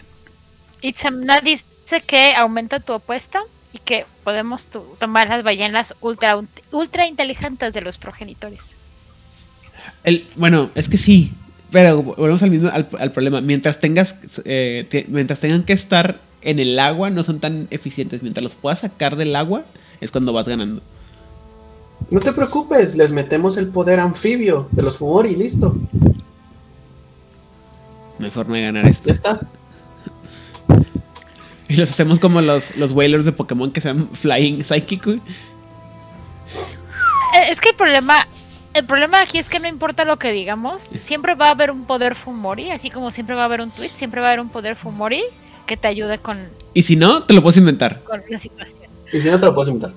Porque además en el libro de Freakly John vienen un montón de, o sea, vienen una cantidad de este de poderes como si fuera lista de compras este para cena de Navidad. Podrías tirar es- un dado y, a ver, el mío va a tener esto, como cuando haces trasfondos en D&D. Soy un... Primero, Fomori. dado de 10, ¿cuántos poderes va a tener? Pum. Ah, Diez. 8, muy bien. Diez. Uy, A ver, de 6, o sea, porque, bueno, de 4 sería lo mejor, porque un Fomori ya de con 5 poderes ya es... Uy, Y lo dice Pepe. Ya, no, es que sí se rompen. Sí, sí se rompen, sus poderes sí están rotitos. Se rompen bastante rápido. O sea, hay un límite de decencia humana, Pepe. Sí. O sea, ya si te inter- ya si quieres hacer este TPK, pues de 6, 7 para adelante. No, y- pues si quieres hacer TPK, sacas un Eshmei y ya chingue su ah, madre. no, güey. bueno. Mejor nos ahorramos todo el problema, ya están hechos, ¿no? O el. O mis favoritos. Mis, mis, ¿cómo se llama? Mis monstruos favoritos de World siempre han sido los, los, este, ¿cómo se llaman estos, Pepe? Que son como los gusanotes de Dune. Los devoradores de tierra. Son unos como gusanos. los Beholder, ¿no? No, no, en- dentro de, de, de Hombre Lobo existen unos que son unos gusanotes literalmente que te dicen que si, o sea, salen y es un hoyo en la tierra. Y no hay forma de ganarles porque tienes que meterte adentro a matarse, a, a matarlos como si fueran los, los, cha- los, este, los pozos de... Shai Hulud, No, de... dice Dim Hitler Shai Hulud. Sandworms. Son los Samuels, pero son este... O sea, es como el gusanote de. Es como el gusanote de Star Wars. No, de... Bueno, sí. de- eh, sí. Pero el punto es que te dicen que es, es un hoyo así en la tierra con, con dientes que te come. Y la, y la forma de matarlos es metiéndote a ellos como si estuvieras jugando Battletoads. Algo que un camada de Fenris haría sin miedo. No, no sé cuál Uy. es tu punto. Sí, sí, tranquilamente. Créeme, me pasó con mis, con Nada mis más jugadores. es como. Digo, le pasó al jugador de, de Juárez Bañera así. Aparece un hoyo enfrente de ustedes, está consumiendo la arena y está lleno de, de colmillos gigantescos y picos por todos lados. ¿Qué hacen?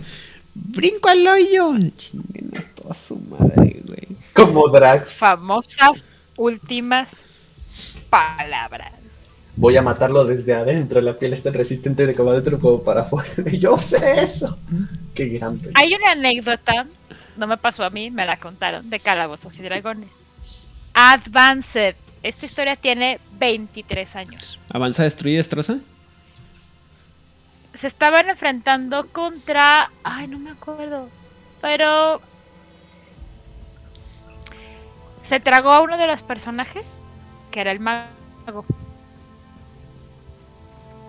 Y el mago dice, voy a atacarlo. Y el, y el narrador dice, muy bien, mago. ¿Cómo lo vas a atacar? Estás en su pancita siendo digerido poco a poco.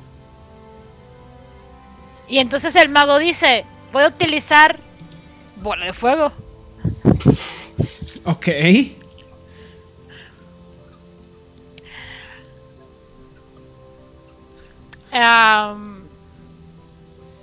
ya no había monstruo. y ni jugadores. Tampoco había mago.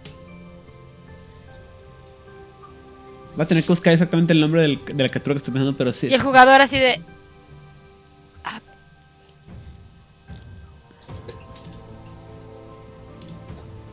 sean ingeridos por cualquier tipo de cosa, eviten el fuego. Hielo. Hielo es la solución.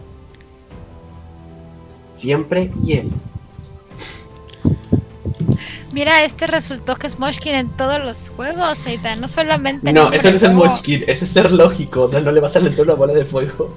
Tampoco usas electricidad. Si estás dentro del estomaguito de, de una de estas, de cualquier cosa, no usas electricidad. Ni veneno, ni ácido, hielo. Bueno, el ácido ya te está consumiendo, ¿no? Desde adentro de su pancita. Daño necrótico a lo mejor, pero hielo. O sea, algo que. Daño necrótico de toque podría funcionar. Digo, ya estás adentro, solo tienes que tocar su asquerosa panza. Chill touch, que no es ni chill ni es touch. Pero es touch. Digo, pero hace hielitos. Bueno. Consejos de vida. Consejos de vida. ¿No se han pedido ahora? Muy bien. Sí, te acaban de pedir uno hace como media hora, Edan, pero no lo viste, tío. Ah, no, pues avísenme. Hostia. Yo no puedo verlos. Ah, está bien. Pero bueno, el siguiente Fomori que vamos a hablar es el, los seductores o los enticers. Y bueno, eh, el problema con los enticers es que empieza primero que nada con un maquillaje que produce Magadon. ¿Es Magadon? No, no es Magadon, es este... Una de las compañías de Pentex produce un maquillaje que es muy caro, pero que tiene muchos efectos eh, buenos o malos. El primero es que, te lo pones y una vez que te lo pones ya no lo puedes dejar usar porque te empieza a, desmadrar la cara.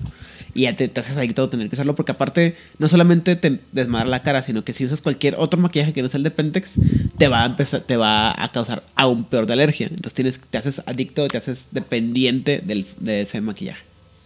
Oye, tío Idan, ya te has uno, dos, tres, cuatro consejos del tío Idan. Ah. ¿Para qué dices que no los puedes ver? No los puedo ver, no, no me pueden obligar. En fin, este. Pero dijiste que te avisáramos. Cinco consejos del tío Idan. No usen maquillaje, no usen maquillaje de Pentex. Y si lo usan, mejor busquen un cirujano plástico. Consideren la opción de usar una máscara. Y. Ah, ah, ah, en general, no usen maquillaje, es malo. Son bellos y hermosos. El consejo del día de hoy es que ustedes son criaturas de luz hermosas, no tienen que usar nada que para ser más bellos de lo que ya son, como llegaron a este mundo. En fin, entonces, el costo. Para el próximo voy a Puedes llegar sin maquillaje para que vean por qué uso maquillaje. Muy bien. Eh, entonces, el costo de este maquillaje es prohibitivo, por lo que Pentex solo lo usa en sujetos cuidadosamente excepcionados como Sharon Miller, una Fomori Dicer conocida. Y básicamente lo que hace la droga en el maquillaje es que es altamente activa y la mayoría de los usuarios están completamente en sus garras en dos semanas. Los seductores van a hacer cualquier cosa para obtener dosis y por lo tanto son algunos de los agentes males de Pentex. Hay cuatro fases distintas para que un usuario se cometa un enticer de pleno derecho y cada etapa, excepto la final, dura alrededor de una semana. O sea, estás en chinga. Sí, sí, sí, sí. Sí, de hecho es el más rápido de todos, si te fijas. Bueno, básicamente, la una, la primera la, la, fase 1 es la etapa larvaria. En la primera semana eh, eh, de uso trae una gran euforia. El usuario gana un punto de apariencia y es más atractivo sexualmente para quienes lo rodean, o a él, él o la que lo usa. Y por tanto la actividad sexual se ve mucho, se ve mejorada y el usuario tiene una sensación general de bienestar muy pocas personas son capaces de liberarse de la acción de casi instantánea que surge en esta etapa. ¿Por qué? Porque, insisto, no, solamente es el hecho de que te vas a... O sea, te vas a ser adicto porque traes unas drogas, sino que aparte cuando te lo dejas de usar, es más, te genera más imperfecciones de las que tenías originalmente, entonces las puedes ver y dices tú, ah, y te pones otra cosa y no te, no te lo cubre, entonces tienes que ponerte lo mismo que, que tenías antes, ¿no? O sea, en la etapa 1 estás cantando I am pretty, I'm oh, witty, so pretty, and witty, and gay. Y bueno, entonces. Cambiaron la letra para la nueva versión de Spielberg. Ah, qué triste.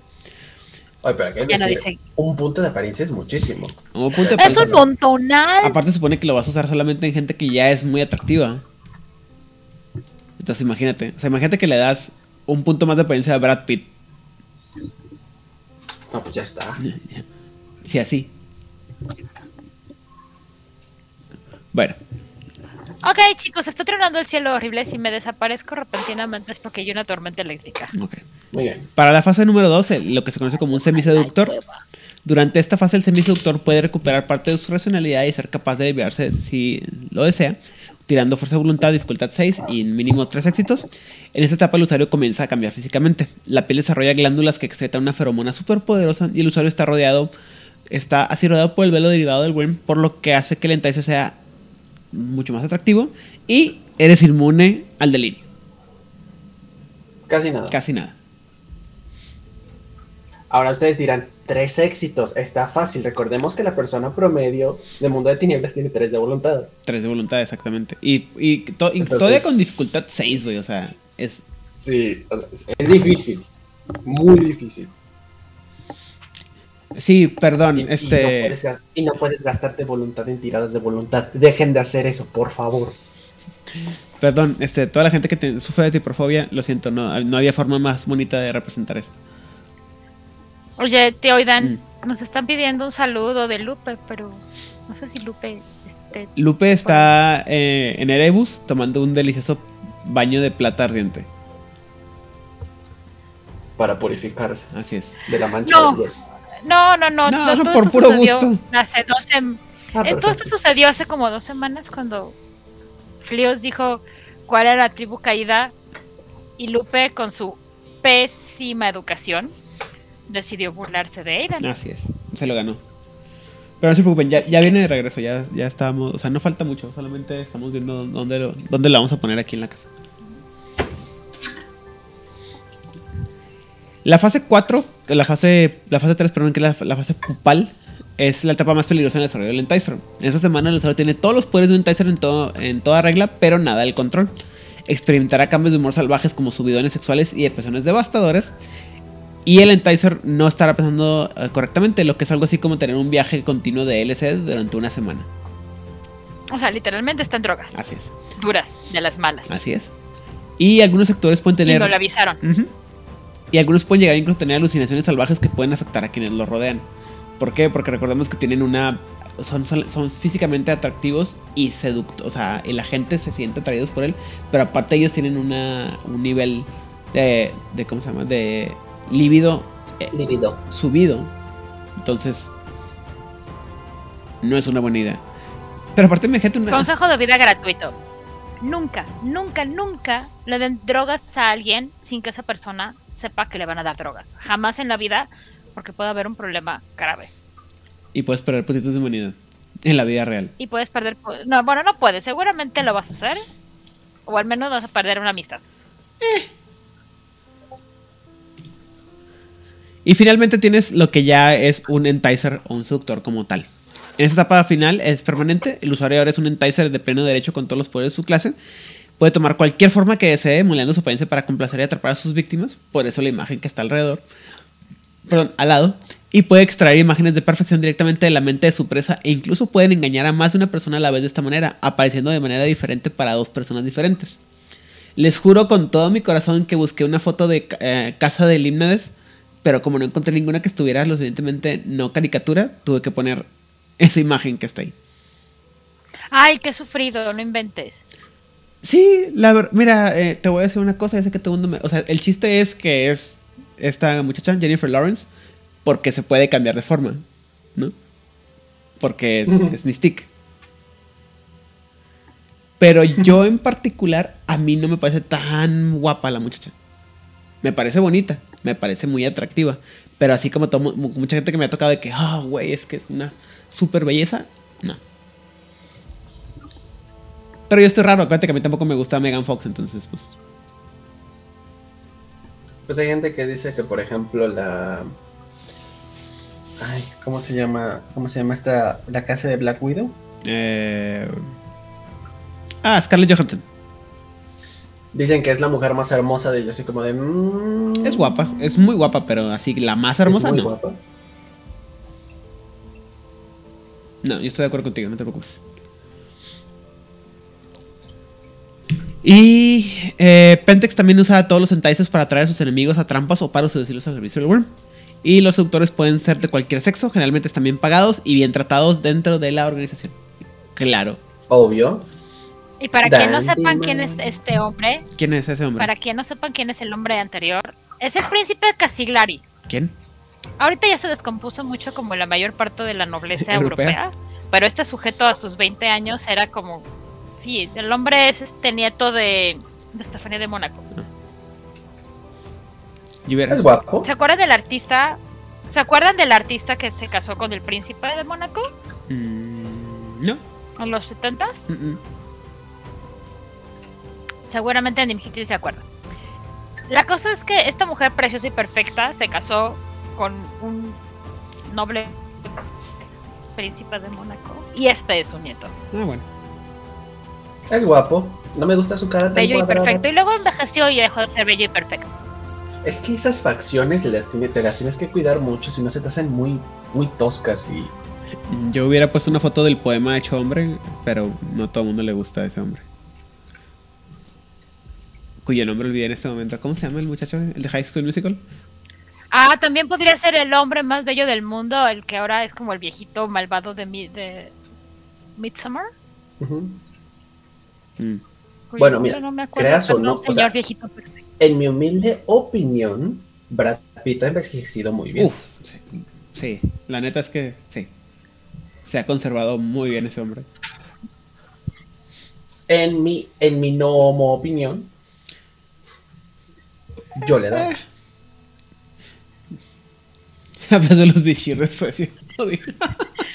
Es que, es que todo, es que no hay nadie de la familia real de Mónaco que no tenga apariencia al menos tres, así como que el más pitero, así que diga, Bueno, bueno, pero. es que no salió feito. Tiene apariencia tres. Sí, pero sí, primero que nada, Mina, muchas gracias. Sí, a- Zac Efron, el poema hecho hombre.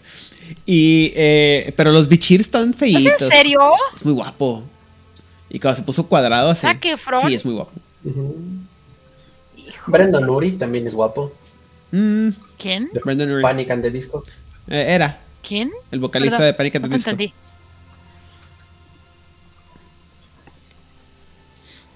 Channing Tatum, No, no, no, perdón.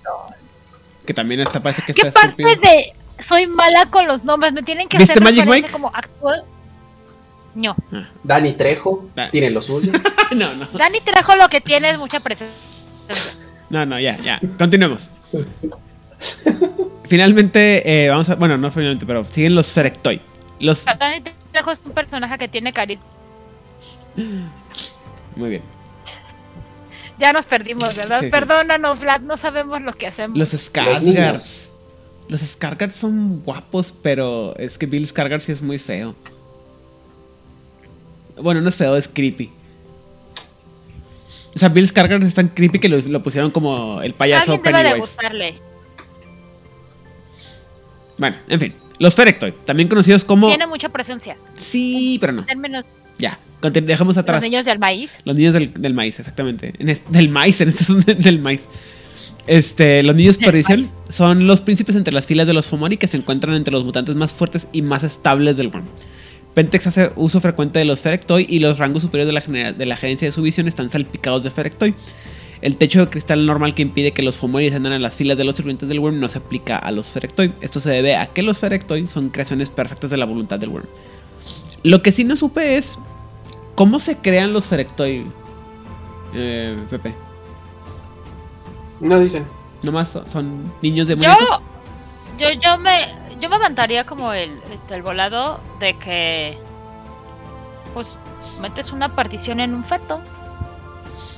Pues sí. Digo, está huequito todavía. No, no, no hay este, como, desgraciadamente no hay un, una conciencia en un pobre feto que le haya un contest. Entonces es como bien fácil de meter ahí. Estoy viendo imágenes de una clínica de salud de- del Pentex así donde no llegan y. Ajá, mira, a tomas a una madre. mujer embarazada. Tomas una mujer embarazada. Le empiezas a dar chunches de, Milworm. de Pentex. Del Worm, ajá, chunches del Worm. Y la perdición inteligentemente dice, ¿para qué me desperdicio fuerzas y energías en hacer sentir miserable a esta mujer? si aquí ya tengo un producto listo para que yo entre? Plup. Ácido fólico de Pentex. Sí, bien. Ajá.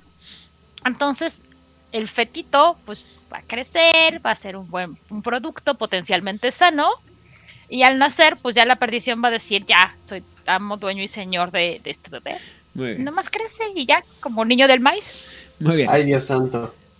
¿Qué? Ya pensaste algo horrible, ¿verdad, Pepe? Una monstruosidad única conocida como perdición reproductora produce al ferecto y, o sea, los dan a luz. Ay, qué padre. O sea, tomas un Fumori, le metes una perdición muy particular.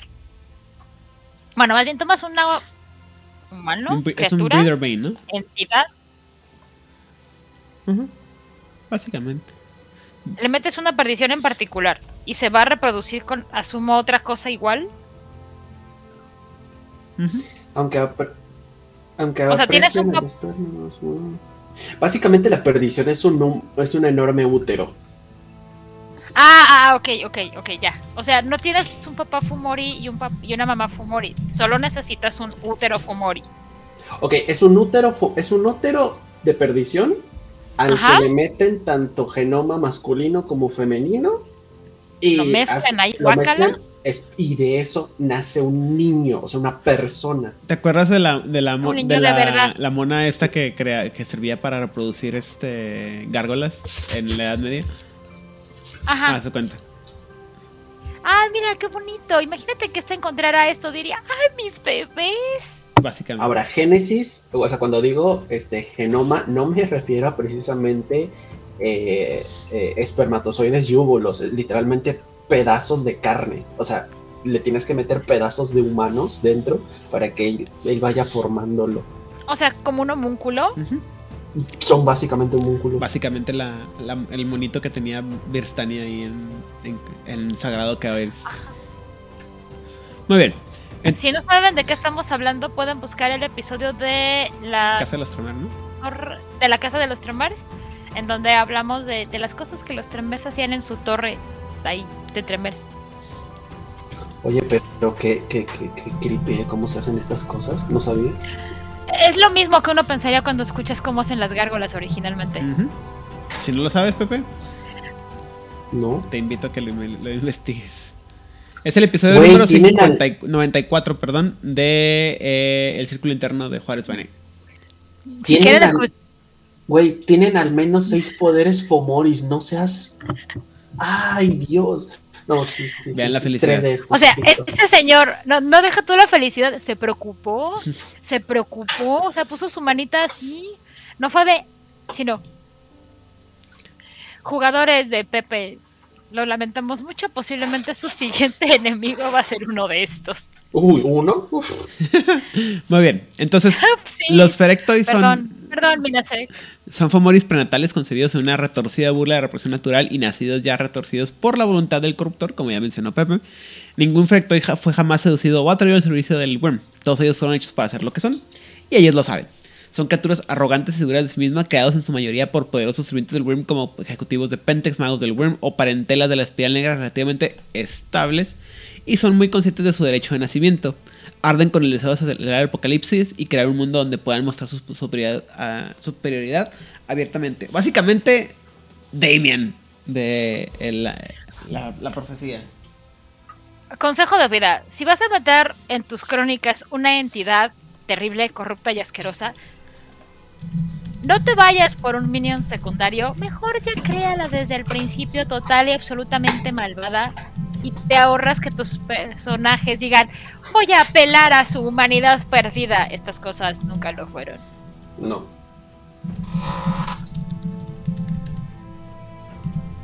También te invitamos a que escuches el episodio número 94 del Círculo Interno, ya sea en el canal de YouTube o a través de Podbean. Así es. Estoy buscando el- para pasarle el, el link a. ¿Cómo se llama? A Mina. Lo puedes poner en el chat para que también los jugadores de Pepe sepan este, de dónde va a sacar ahora ideas horribles, porque además nos emocionamos mucho con ese episodio del Círculo Interno, porque porque está bueno. O sea, la verdad es que los, la, la Torre de los Tremers está buena. No, pues ya, lo, lo siento por ustedes, pero esto es maravilloso. O sea, a ver, espérense. Aquí está. inter- A ver. ¿Me quieres decir, Pepe, que no habías leído esta parte de Freak Legion? No, no había leído a estos niños, güey. Wow. Ahora sí me siento muy culpable, Aidan. Con la mesa de Pepe, no con nuestros escuchas. A ver, ya había. A ver, técnicamente, mecánicamente ya los había hecho porque ya he hecho Fomoris con estas características, pero nunca con ese trasfondo. Estoy buscando el, el- el episodio y por alguna razón no me... O sea, nomás pulimos tus ideas malvadas. Qué precioso, qué preciosidad. O sea, y aparte traen 8 de voluntad. Mm, Hermoso.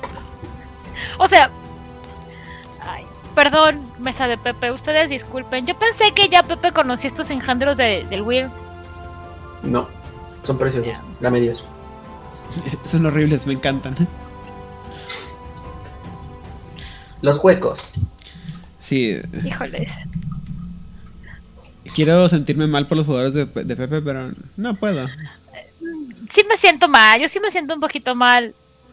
Yo, pero yo soy una buena persona, no como el narrador de Juárez by Night. Hayan matado cosas más difíciles. Bueno, menos mal. Do they? Have they? Really? Bueno, a ver, ¿qué prefieres? ¿Pelear con un gigante, pelear con un gigante, con mil gigantes del tamaño de un gnomo o un gnomo con el tamaño de un gigante? Hmm. ¿Qué? Entiendo tu lógica, pero aún así me parece malvada. Ay, mira, después de que, mira, después de que en vivo hizo un mocolé de que eran 60 metros, ya. Perdón, una un mocolé corrupto de 60 metros ya es como de me. Aquí está. Con aliento nuclear. ¡Ah! A ver, es una buena pregunta. Aquí en lo que Aidan está buscando no sé qué cosa. ¿Qué ganaría? ¿Tu cosa esta del, de- del Worm asquerosa que acabamos de pasar? ¿O Godzilla de Mundo de Tinieblas? Godzilla. Va. Sí, la- ¿Qué nomás? ¿Ya? ¿De plano? Piensa esto, o sea, hay un ataque, uno de los ataques de los Mokole es golpe de cuerpo. El golpe de cuerpo te mete en letales por la cantidad de, de- de grande que eres, la resistencia. Y el Godzilla que yo te estoy manejando, pues, básicamente tiene como 14, 15 de resistencia. Más los dados extra del golpe, ¿sabes? De- del golpe de, que te va a dar. O sea, sí es Godzilla contra Bambi. Pero de- aparte no, Sí, sí han visto ese video, ¿verdad? Por favor. No, no lo he visto, pero me, me dio mucha risa que a alguien se le ocurriera siquiera que eso era una pelea. O sea, por muy grande que pueda llegar a ser un, un Fomori, no, no llega. Es- no llega. No llega. O sea, quizás en estadísticas a lo mejor logre medio llegar, pero no. No. No, o sea, es- Les dejo ahí la liga de Godzilla contra Bambi. Muy bien. Mientras tanto, vamos a hablar ahora, entonces ahora sí de los hombres huecos o los Hollow Men, que se rumora son la raza Fomori más antigua. Se registraron por primera vez durante la era del Imperio Romano en las Islas Británicas y los Fianal creían que eran creaciones de, druidas corrompidos por el Wyrm. Están alineados con el Wyrm eh, corruptor y se encuentran entre sus sirvientes más valiosos en la búsqueda para conquistar Garia. Varios de ellos también están activos en organizaciones de Wyrmicas como la séptima generación. Y los hombres huecos se crean usando una, una prisión llamada la man- manada carroñera que impulsa a su animal asociado. ¿Qué es la séptima generación? Perdón. Séptima generación es una organización del Worm que supuestamente se encargaba de juntar, eh, no me acuerdo si hombres, me- si metis, parentelas o en general hombres lobo que habían tenido problemas con la, con la, ¿cómo se llama? con la nación. Con la, no, con la primera transformación y que habían estado traumados y que no podían como, acept- como llevarlo bien. Y los ha- hacían que los iban a, a tra- a- a tratar y luego resulta que los, con- los, este, los corrompían para el Worm. Son como los Valkenburg, pero malos. Pues de, de hecho es de lo mismo.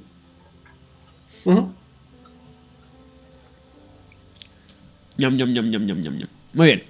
Los hombres huecos se crean cuando una aparición de, la, de manera Yes. carronera, carroñera perdón, que im- impulsa a su animal asociado a alcanzar un cadáver fresco o una persona en proceso de muerte. El cuerpo necesita ser completamente vaciado y una vez que el cuerpo es meramente, la meramente piel, la posesión es se completa. Dado que pueden vivir mucho tiempo, un hombre hueco puede ser un enemigo formidable. Y en los últimos tiempos se rumora que estos humoris han comenzado a asociarse entre sí para crear activamente más de su especie, algo que preocupa a los Garú. Mm, y básicamente un hombre hueco solo puede pasar por humano a distancia o con poca luz. De, de cerca queda claro que no tienen ojos, dientes, lengua, nada. La piel cruje y se agita con los movimientos de la colonia en su interior y ocasionalmente un miembro de esa colonia se asomará a través de, un orificio disponible o se arrastrará por la superficie de la piel del hombre hueco. Algo así como el Edgar de este Hombres de Negro. Pero también están todas las, las imágenes que hemos, este, ¿cómo se llama? Usado anteriormente. A pesar de sus mutilaciones, los hombres huecos todavía pueden percibir el mundo y hablar, aunque sus voces son el zumbido modulado de los avispones o el silbido a coro de las serpientes. Los hombres huecos pueden consistir en varios tipos de alimañas. Se observan avispones, ratas, arañas venenosas, serpientes, cucarachas y constrictores, pero se supone que existen aún varios más. Básicamente, mientras tengas muchos animalitos que puedan meterse dentro del cuerpo de un humano y mover la piel de un humano, ya le hiciste. O sea, Oogie Boogie sería uno de estos. Mm, Sí. Bueno, pero es que no me acuerdo porque supone que se murió Oogie Boogie. Los descosen y todos los animalitos se van corriendo porque era una entidad que vivía en un como escarabajito de este tamaño y que controlaba insectos que se iba comiendo. I guess. Supongo que sí. Pepe, ¿qué opinas? Eh, faltan ¿Faltan qué? muchi- muchísimos fumoris. Como Muchos Pues sí, igual, pero tipos. solo tenemos dos horas de programa. Sí. Quis- tenido que hacer así como dar- que episodio 1, 2, 3, 20 de Fomoris. Y ya. Yo creo que lo único que quisiera agregar son, son tres Fomoris que para mí son muy interesantes. El primero, que es el otro Fomori vampiro, que es el Draug, El Draugr. Ujú. que es un vam- el Draugr, que básicamente es, es como una enfermedad. El tipo va haciendo ghouls a diestra y siniestra. O sea, todo lo que muerde, Ujú. ba- básicamente se convierte en un zombie. Muerde, ghoul, muerde, ghoul, muerde, ghoul. Y los ghouls que nacen únicamente son tipo zombies, literalmente sirven para servir al amo. Pero ellos constantemente se empiezan a, a debrayar y se empiezan a corromper. Entonces, puede ser un excelente, un draug puede ser una excelente oportunidad para un- una campaña de búsqueda. O sea, sueltas un draug en un pueblecito, así como chiquillo, Ujú. Y ya sea que tu, ya sea que, que tu cotiere tenga que ir a investigar qué pasó y luego tenga que purgar el pueblo antes de que se expanda la ciudad. Espera, ¿que esa no es la trama del último juego de Resident ¿Cómo? Evil? Sí, Ok, ¿Ya no es la trama de Salem Slot? sí. ok. Puede ser, puedes jugarlo con un vampiro, puedes jugarlo con un hombre lobo, puedes jugarlo con. A mí no me encantan los crossovers, pero si hubiese algo que, que uniese un vampiro con un- un- o sea, un- unos vampiros con unos hombres lobos, sería así como de mira, Nadie te creyó esa mentira, Pepe. no nos vamos a matar ahorita, Pero vamos a matar. Primero nos encargamos de esto y luego les damos cinco minutos de ventaja. Entonces, es No una excelente porque- oportunidad. El segundo Fumori Ah, son Draug, los. es, Es un Fumori vampírico. Draug es la palabra que en Crónicas de Tinieblas, o sea, Mundo de Tinieblas 2.0, es la palabra que usan para los vampiros que perdieron humanidad y ya no tienen humanidad. Mira. Y el otro, otro, el otro Fumori que quisiera resaltar es el, ran- el renqueante. Ajá. Son Fumoris hombres lobo. No son hombres lobo corruptos. No son hombres espirales. No, no, no, no. Son Fumoris de hombres lobo. Hombres lobo a los cuales una perdición logra controlarlos y se hace uno con ellos. De una perdición obviamente rarísima, pero existe. Ay, güey. Oh my god. ¿Qué tienen de, qué tienen de interesante los, renquean- los renqueantes? Ajá. Ya tengo miedo. Aquí está. Pero- Porque es, eh, eh, necesito, necesito leerte esto. Renquear. Cuando un aullador renqueante muere, obviamente eh, conserva su debilidad al plata, conserva sus resistencias, o sea, un Fumori conserva todo, sus dones, todo lo conserva, Ajá. todo lo mantiene. Y si es un danzante, a ver, los renqueantes no les agradan los danzantes porque es como que pierden su, su, su visión, porque los renqueantes... A son- ver. Stop. ¿Me quieres decir que puedes hacer una espiral negra Fumori? A ver, los danzantes no les gusta porque la perdición se traga, se los traga. Pero se puede. Y bueno, bueno, hay algunos danzantes fanáticos que les mama la idea. Sí, uno con el Wyrm. Pero la verdad es que no son muchos. El punto es que tienen la habilidad renquear, que esto es maravilloso, que dice, cuando un aullador renqueante muere, se levanta un turno después y termina de hacer lo que estuviera haciendo. Una vez completa la tarea, marcha tranquilo buscando cualquier cosa con sangre de hombre lobo para matarla y devorarla, porque aparte necesita comer, este, eh, consumir sangre y carne de hombre lobo y como no es tan sencillo, pues la de los parentela lo mantiene tranquilo por un momento. Entonces te lo sueltan y lo primero que buscas son hombres lobo. Por eso los danzantes no están cuando despliegan renqueantes porque los renqueantes se les avientan. Es como de, voy a soltar renqueantes, perfecto, no mandas danzantes mandas esos y van a ignorar todo, se van a ir directo por los garus. Esto... Y es maravilloso, porque mira, sus miembros cortados siguen arrastrándose, eh, rondando por el resto del cuerpo y pueden seguir atacando solo quemándolo, derritiéndolo o golpeándolo, golpeándolo hasta convertirlo en una pulpa de carne y cartílago lo detendrá. En términos de juego, la cosa debe matarse con fuego o ácido o rellenar la tabla de salud con daño agravado dos veces completas. Y recordemos que un hombre lobo, cuando pasa el nivel, hace una tirada de rabia, se regenera, se levanta, se muere, vuelves a tener que rellenarla vuelve a, pasar, vuelve a tirar rabia, vuelve a levantarse. O sea, se levanta un total de cuatro. Lo tienes que matar cuatro veces. ¿Has visto ese meme que salió estos últimos días sobre cómo cuando enfrentas a un, villano de videojuego y lo así como que cuando lo, ganas bien normal y lo revive y te queda poca vida y, pocos healers y luego Y ya no tienes pociones. Y luego sale, se oye el coro en latirito así como que fuck. los renqueantes son quizás el. ¿En, qué, libro viene esto, perdón? En el libro del buen 20 aniversario. ¿Qué página? Están Ahí va a buscar. Están en la página 143. Muy bien, tengo que leer esto con, ah, más detalle. De esa cara, creo que. Agreguemos. Creo que, hay que agregar. no te he visto tan contento. Que son fumoris. En serio. Así que les puedes poner poderes de Fumoris. Dios mío, acabo de tener algo muy parecido a una, a una epifanía sobre mi próximo grupo de hombres lobo o vampiros necios. Yo una vez solté dos ah. juntos y casi me matan a la manada completa. O sea, de verdad, porque. Casi, güey. El Around, la verdad, eh, lo estaba jugando eh, Mons, lo jugó muy bien. Y a uno, o sea, era un señor de las sombras, Aaron. Entonces agarró un tronco enorme y lo empezó a aplastar una y otra y otra y otra hasta que no quedó nada. ¿Ves? Si las cosas no se arreglan con violencia, no estás usando la cantidad adecuada de violencia. Usando la suficiente violencia. Bocho pega duro, Bocho pega, más. Pero sí, dos, dos fácilmente me bajaron al este a la manada completa. Es como de, ay, creo que me pasé. Y eso que les puse un dos poderes de Fumori. Dice Mirasek que qué bueno que no estuvo ahí. Qué bueno que no estuvo ahí, hubiera llorado, güey. O sea, hubiera estado feliz, pero hubiera llorado. No, son, son, son, muy buenas. De hecho, te voy a pasar, porque me gustaron mucho las imágenes, y te voy a pasar las imágenes que utiliza para ellos, en lo que te cuenta el tercer Fumori, y son los Fumoris de magos. ¿Por qué son interesantes? ¿Esto qué? Sí, claro, Fumoris de magos que no son nefandos.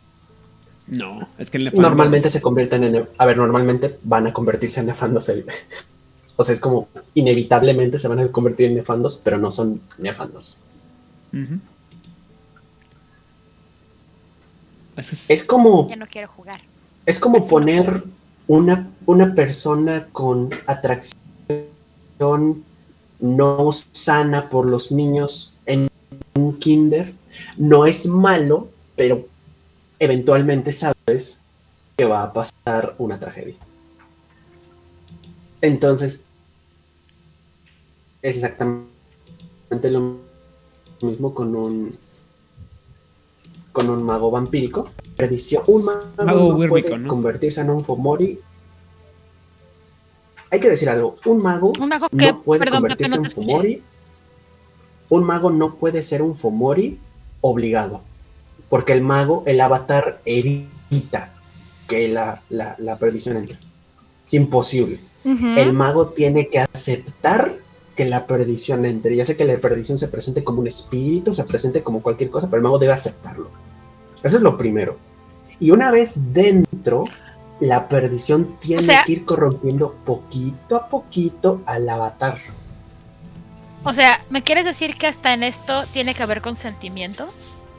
Un mago no, sí, un mago no puede ser un Fumori, no se le puede meter una perdición sin su consentimiento. A ver, la ventaja es que, ¿cómo, ¿cuál es la ventaja? Si se te mete una perdición, pues te regala dos puntos de, de esfera o te regala un punto en arete, ¿sabes? O sea, te, te, te hincha en un turno. O sea, lo que serían años de conocimiento y de ¡pum! Te hincha en nada. Y mientras más fuerte sea la perdición, lógico, más te hincha. Entonces un mago pitero de arete 1 con, se le mete una perdición mayor y fácilmente puede llegar a arete 3 así. Y ya está. Y ten, ten- ten tres, tres, este, puntos en esta esfera que tenga que ver con la perdición. Si es una perdición elemental, Para- normalmente se lo dan fuerzas. Para que la gente que no sabe de mago entienda esta situación. En mago hay una, por regla, tú no puedes tener tus esferas, que son como tus disciplinas, más a nivel más alto que lo que tienes de arete. O sea, si tienes arete 1, no puedes tener util- este, fuerzas en 2. Reglas de casa es otra cosa, pero por libro no se puede. En uno, lo único que puedes hacer es sentir, es decir, puedo sentir si utilizaron una esfera, puedo sentir el tiempo, puedo saber qué hora es exactamente si estás utilizando tiempo o saber exactamente en dónde estás parado si tienes este, la disciplina, la disciplina, la esfera de space, de espacio. En tres, lo que tú ya puedes hacer es afectar los patrones de terceros. O sea, pasar de un estoy sintiendo qué está pasando aquí, puedo percibir, a afectar patrones de terceros ¿Mm? en un turno. Te acabo de pasar las imágenes, Aidan, de mis dos renqueantes. Están hermosos. ¿Tienes la, el link de la imagen que, que me puedes pasar por acá por el, el chat privado? Porque mi si pongo. ¿De Pinterest? Ajá. Porque si pongo. Este. ¿Cómo se llama? Ajá. Este es el del primero. Y por, este es el del segundo. por acá. Aquí está. ¿Por dónde? ¿Por el chat de Twitch? Sí. No, de, Twitch no. Este. Ah, muy tarde. Bueno. Bueno, aquí está uno de mis, eh, una de las que tomé como el ranqueante. Y aquí está el otro. Son preciosos. Son mis bebés. Es mejor porque como no hablan, no les tienes ni que poner nombre.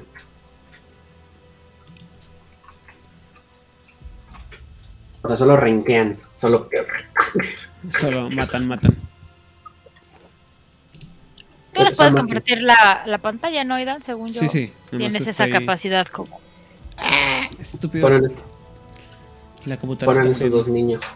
Pero sí, básicamente lo que les explicó Di, eso es, o sea, la ventaja de, de eso es pues obviamente que pues te hinchas en nada como mago. La desventaja es que le vendes tu alma al diablo. Y poco a poco tu avatar y la perdición se van a fusionar en una.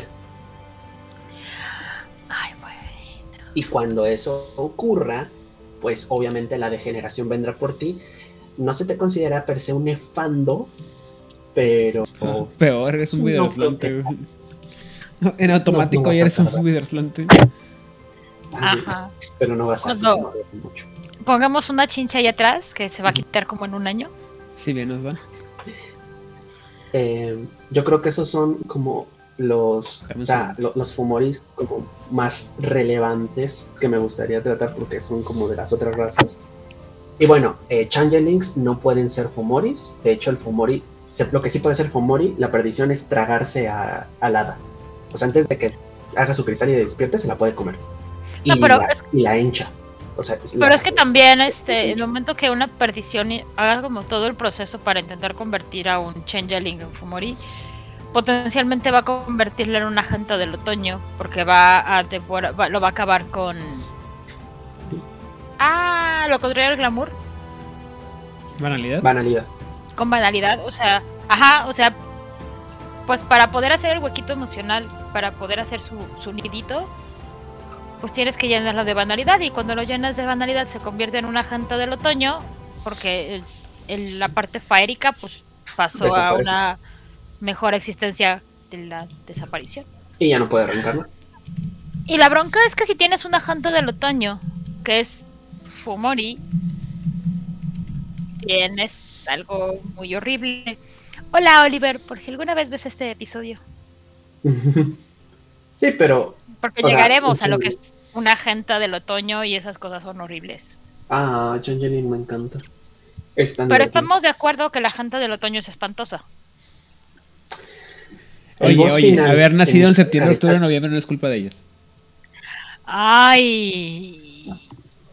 Uno de mis. ¡Ah! Oh Dios. Destrucción, muerte. Yo conozco esa mirada. Su compañero peludo está haciendo algo que no debería de hacer. Así Vomito. Muy bien. Pero bueno, esa es la situación. Bácala. Y para por eso hay muchas cosas más. No tenía que hacer. Los Fomoris son lo mejor que hay. La verdad es que sí está bien padre todo lo que puedes hacer con los Fomori. O sea. Voy a limpiar rápido esto, tío Idan, pero te dejo con la pregunta. ¿Qué opinas de los Fumoris? A mí me encantan los Fumoris. O sea, está, está bien divertido porque todo es así como que vamos a, causar muerte, destrucción y dolor a los jugadores. Y es están limitados solamente por tu, por tu creatividad. Entonces, a mí me parece que es algo muy interesante. a mí me gustan mucho los Fumoris. La idea del Fumori está chido. Y, cada vez que sale una edición nueva de, de, Hombre Lobo o un libro nuevo de Hombre Lobo donde meten más Fumoris, donde digo yo, ¡ah! ¡Qué bonito! Creo que creo que lo más triste y lo más horrible de los Fumoris, conforme vas leyendo cosas del mundo de tinieblas, no sé si les pasa a ustedes, a mí me pasa, puedes ver las proyecciones de, la, de la cotidianidad entre tus monstruos no tan cotidianos.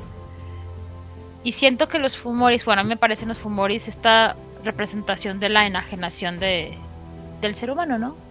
Sin importar este, si es una si trabajas en una corporación gigantesca, si eres hijo de alguien muy rico, si vives a la mitad de un bosque paradisiaco o a la mitad de la, de, la pobreza absoluta, es esta enajenación que te va destruyendo el espíritu poco a poco hasta dejar solamente eso, un cascarón, pues que va caminando por ahí siguiendo instrucciones, que puede estar lleno de resentimiento y de todos estos sentimientos horribles y al final del día, la mayor parte de los Fumori son criaturas muy trágicas. O sea, tuvieron que destruir la misma esencia de estos seres para poder crearlos. Y es como bien trágico y es muy triste, más allá de la cosa esa que crean en el vientre del mal y lo que sí es asquerosito. Que eso pues nunca fue ser humano y no hay tragedia ahí.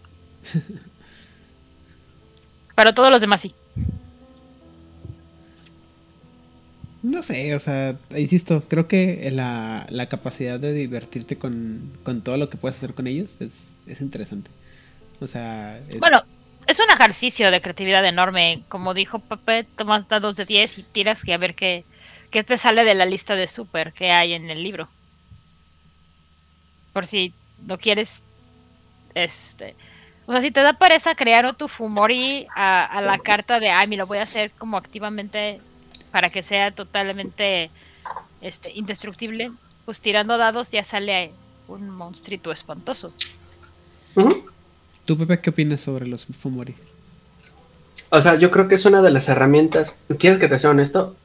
He, jugado muchas mesas de Hombre Lobo, no sé tú cuántas, y no los veo brillar como deberían. O sea, veo muchos danzantes. Los masters utilizan muchos danzantes como si fueran carne de cañón. O sea, y no no veo tanto Fomori. No me ha tocado tanto Fomori. Es como. O me tocan Fomoris así como de. O sea, ponme una persona y me va a durar más, bro. O sea. Mucho potencial. Si ustedes que son narradores, úsenlos. Aprovechenlos. O sea, son la vanguardia de Pentex. Como dice Odil, son como los, los monitos como más comunes. Y algunos menos comunes. Se puede hacer mucho con ellos Y yo opino que dan una libertad casi infinita. Y si lo que dices, no tienes imaginación, te vas a Pinterest, le pones Mutant Monster. Y mira, Y date, bro. Resident Evil Monsters.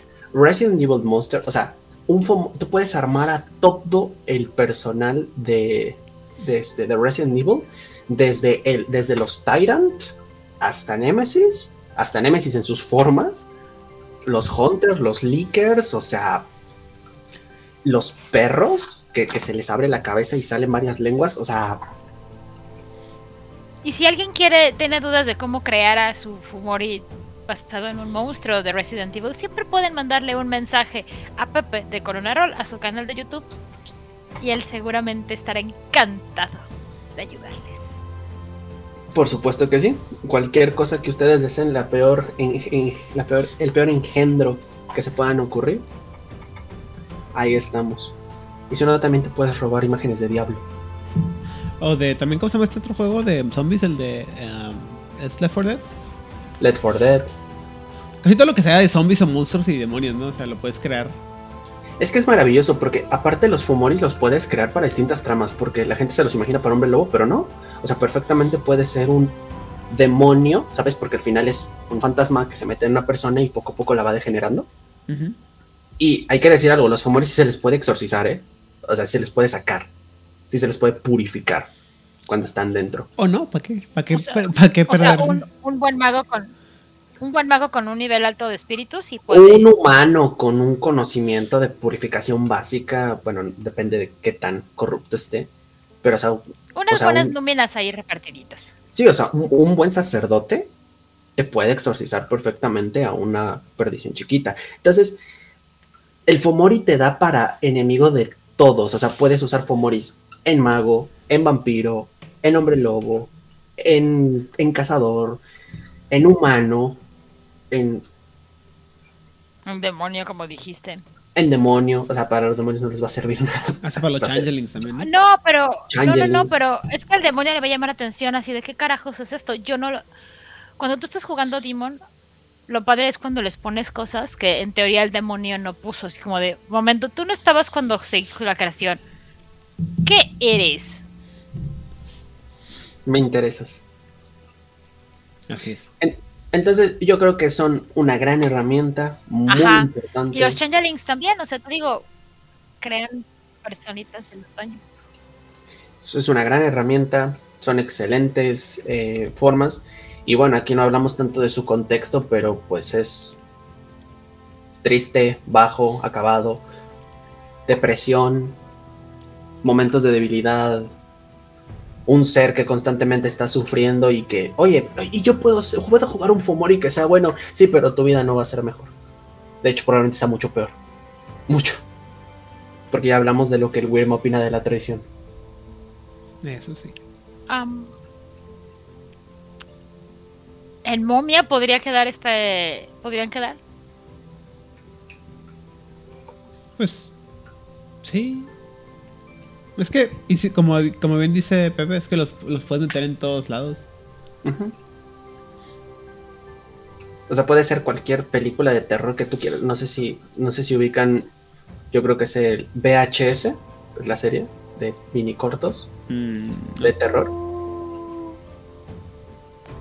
Son, bueno, son una serie de películas en VHS que supone que te cuentan historias de terror y son protagonizadas generalmente por una criatura o un, ser. Bueno, todos son Fumoris. Ratback es Fumori, el vampiro es Fumori, el, el, el androide es Fumori. Y simplemente el hecho es que incluso con puedes jugar con las percepciones de los jugadores, ¿no? Porque met- metes un Fomori que se vea como un hombre lobo o que se vea como un vampiro que se actúe como tal o cual cosa y los jugadores van a tender a, ta- a- los jugadores generalmente tienden a atacar a los enemigos en base a lo que ellos piensan que es el- la criatura y luego lo cambias y ah, pues no es que estoy siguiendo reglas de Fomori, güey. Vale, Ujú. verga. Digo, ¿qué? Sí, A claro. ver, una, una pregunta. Un constructo de. Un constructo de los ITX. ¿Podría convertirse en un Fumori? Todo lo que le puedas meter un espíritu de adentro se le puede hacer un Fomori. Ujú. Todo. Entonces, es- es- potencialmente se puede, se puede hacer cualquier cosa con ellos. Y se pueden hacer tramas más complejas, ¿no? Es porque eh, eh, no es como que el Fomori traiga la cabeza a partida de fuera en todo momento. No, o sea, normalmente tienen forma humana. Y, y ya cuando lo necesitan, pues. ¿Sabes? Sí, o sea, se muere. Como en Resident Evil. O como, Guácala. o como decíamos, el personaje de Edgar en, en Men in Black. O sea, se ve raro, se ve extraño. Y luego, ándele. Oye, hablando de, de este Edgar, ya ves que estábamos hablando del Fumorite, que son un montón de bichos. ¿Qué opinaría Cucaracha de que acabes con uno de estos bichos que son cucarachas? Porque tú no puedes matar cucarachas. Son wyrmicos. No son, no son cucarachas como tal, son espíritus de cucaracha. Pero wírmicas. Ajá. ¿Y Rata qué opinaría de que estés matando este Vermins? Pues es lo mismo. Es, no es el, el animal lo que les decía, o sea, sigue siendo un espíritu animal, pero no tiene la esencia, la resonancia de. Digo, no le hará mucha gracia ver a su progenie convertida en una criatura wírmica, pero no es-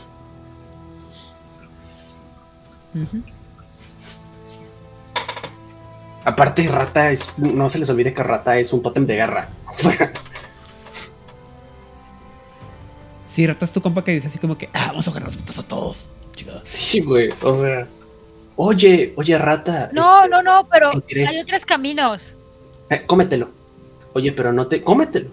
Pero ni siquiera te digo, cómetelo. ¿Qué? ¿Cuál es el problema? ¿Cuál es el problema? Pero Un es que no bloque. tiene. Cómetelo. Ni siquiera sabes qué te voy a decir. ¿Se puede comer? Técnicamente. Adelante, pues. Ahí está tu solución. Ustedes que se complican la vida. Muy bien. Odil, ¿Qué de todo? pues ya vamos cerrando, ¿no? Pues mira, yo los invito entonces a darse una vuelta por el canal de Pepe de Corona Roll en el canal de YouTube, en donde pueden encontrar toda la parte de Hombre Lobo, pero a nivel sistema, en donde él les puede resolver dudas, anécdotas y cosas graciosas e intensas sobre poderes, dones, méritos y cómo crear monstruosidades como cualquier Fumori. ¿Cuál va a ser tu siguiente video, Pepe, de Corona Roll? Pues eh, cuando el trabajo me permita eh, dejar esto, cuando me permita empezar a grabar, ter- eh, el- los próximos videos es concluir las, la serie de trasfondos para las tribus, empezar ya con la camada de Fenris, ¡Uh! por fin, los, los buenos camadas, y como videos cortos, cómo crear tus fetiches, y el siguiente, cómo crear tu fumor y mi alegría. Consideraciones a tener. Y algunos ejemplos que pueden utilizar. Tres, ahí les presentaré tres de mis fumores más usados, a los cuales les llamo cabos, abrazadores y flores de otoño. Oh, qué bonito. Qué nombres tan bonitos. No me creo nada. Los abrazadores tienen muchos dientes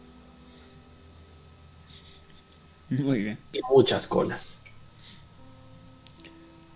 muy bien. Entonces, ya para ¿A terminar. ti dónde te pueden encontrar?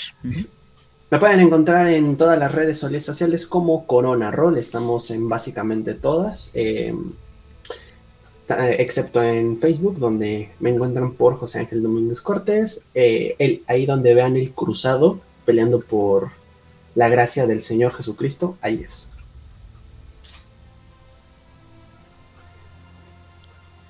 A ti, Aidan, ¿dónde te encontramos? Si, si tienes saludos. Ahí me encuentran en todos lados como Aidan Rodríguez, todas las redes sociales. El contenido y el tiempo de respuesta puede variar vagamente. Eh, y saludos pues, a toda la gente que nos acompaña en el chat el día de hoy y a la gente que nos va a escuchar más adelante en cualquier parte del mundo que nos escuchen y que espero que disfruten este contenido. Odil, ¿a ti dónde te encontramos y saludos? A mí me encuentran en Instagram y en Twitter como Odile Clio. Muchísimas gracias a toda la gente de- del chat. A la mesa de Pepe que se vino a dar una vuelta y sentir mucho miedo de ver su futuro, su negro futuro, de, enfrentamientos contra fumores, su horrible, podrido y huérmico futuro. Les deseo la mejor de las suertes y las mejores de las tiradas, porque seguramente va a estar horrible. Yo espero que las risas no falten. Pepe, tenemos una pregunta para ti. Claro que sí. Que si vas a hacer videos sobre los feras también preguntan. Sí, una vez terminemos la parte de los eh, de las tribus, vamos a pasar con los feras y, y ya una vez terminemos la parte de los feras, creo que ya me voy a ir por el, siguiente mundo que está lleno de, de magia y fantasía y cosas bonitas. Ok. A mí me gustan los Slivar. Muy bien. ¿Tú a quién vas a mandar saludos, Odil? Y eso ha sido. Yo ya les digo a ¿Ah? toda la gente bonita del chat, a la mesa de Pepe, que les pedimos disculpas por las ideas horribles que va a tener para sus siguientes mesas y que les deseo las mejores tiradas a ellos, no a Pepe. Muy bien. Y eso ha sido todo por esta noche en Nación Garú. Quiero pensar que ahora sí dimos por terminado todos los engendros del Wyrm. Y si no, pues nos veremos aquí la próxima semana. Tengo que revisar bien la agenda. Yo espero que tengan una hermosa semana. No dejen que las perdiciones destruyan su espíritu. Ustedes brillen como las criaturas que son bellas y hermosas. Que tengan una excelente semana. Yo soy Odil Clio y me acompañaron Eden Rodríguez y Pepe de Corona Roll.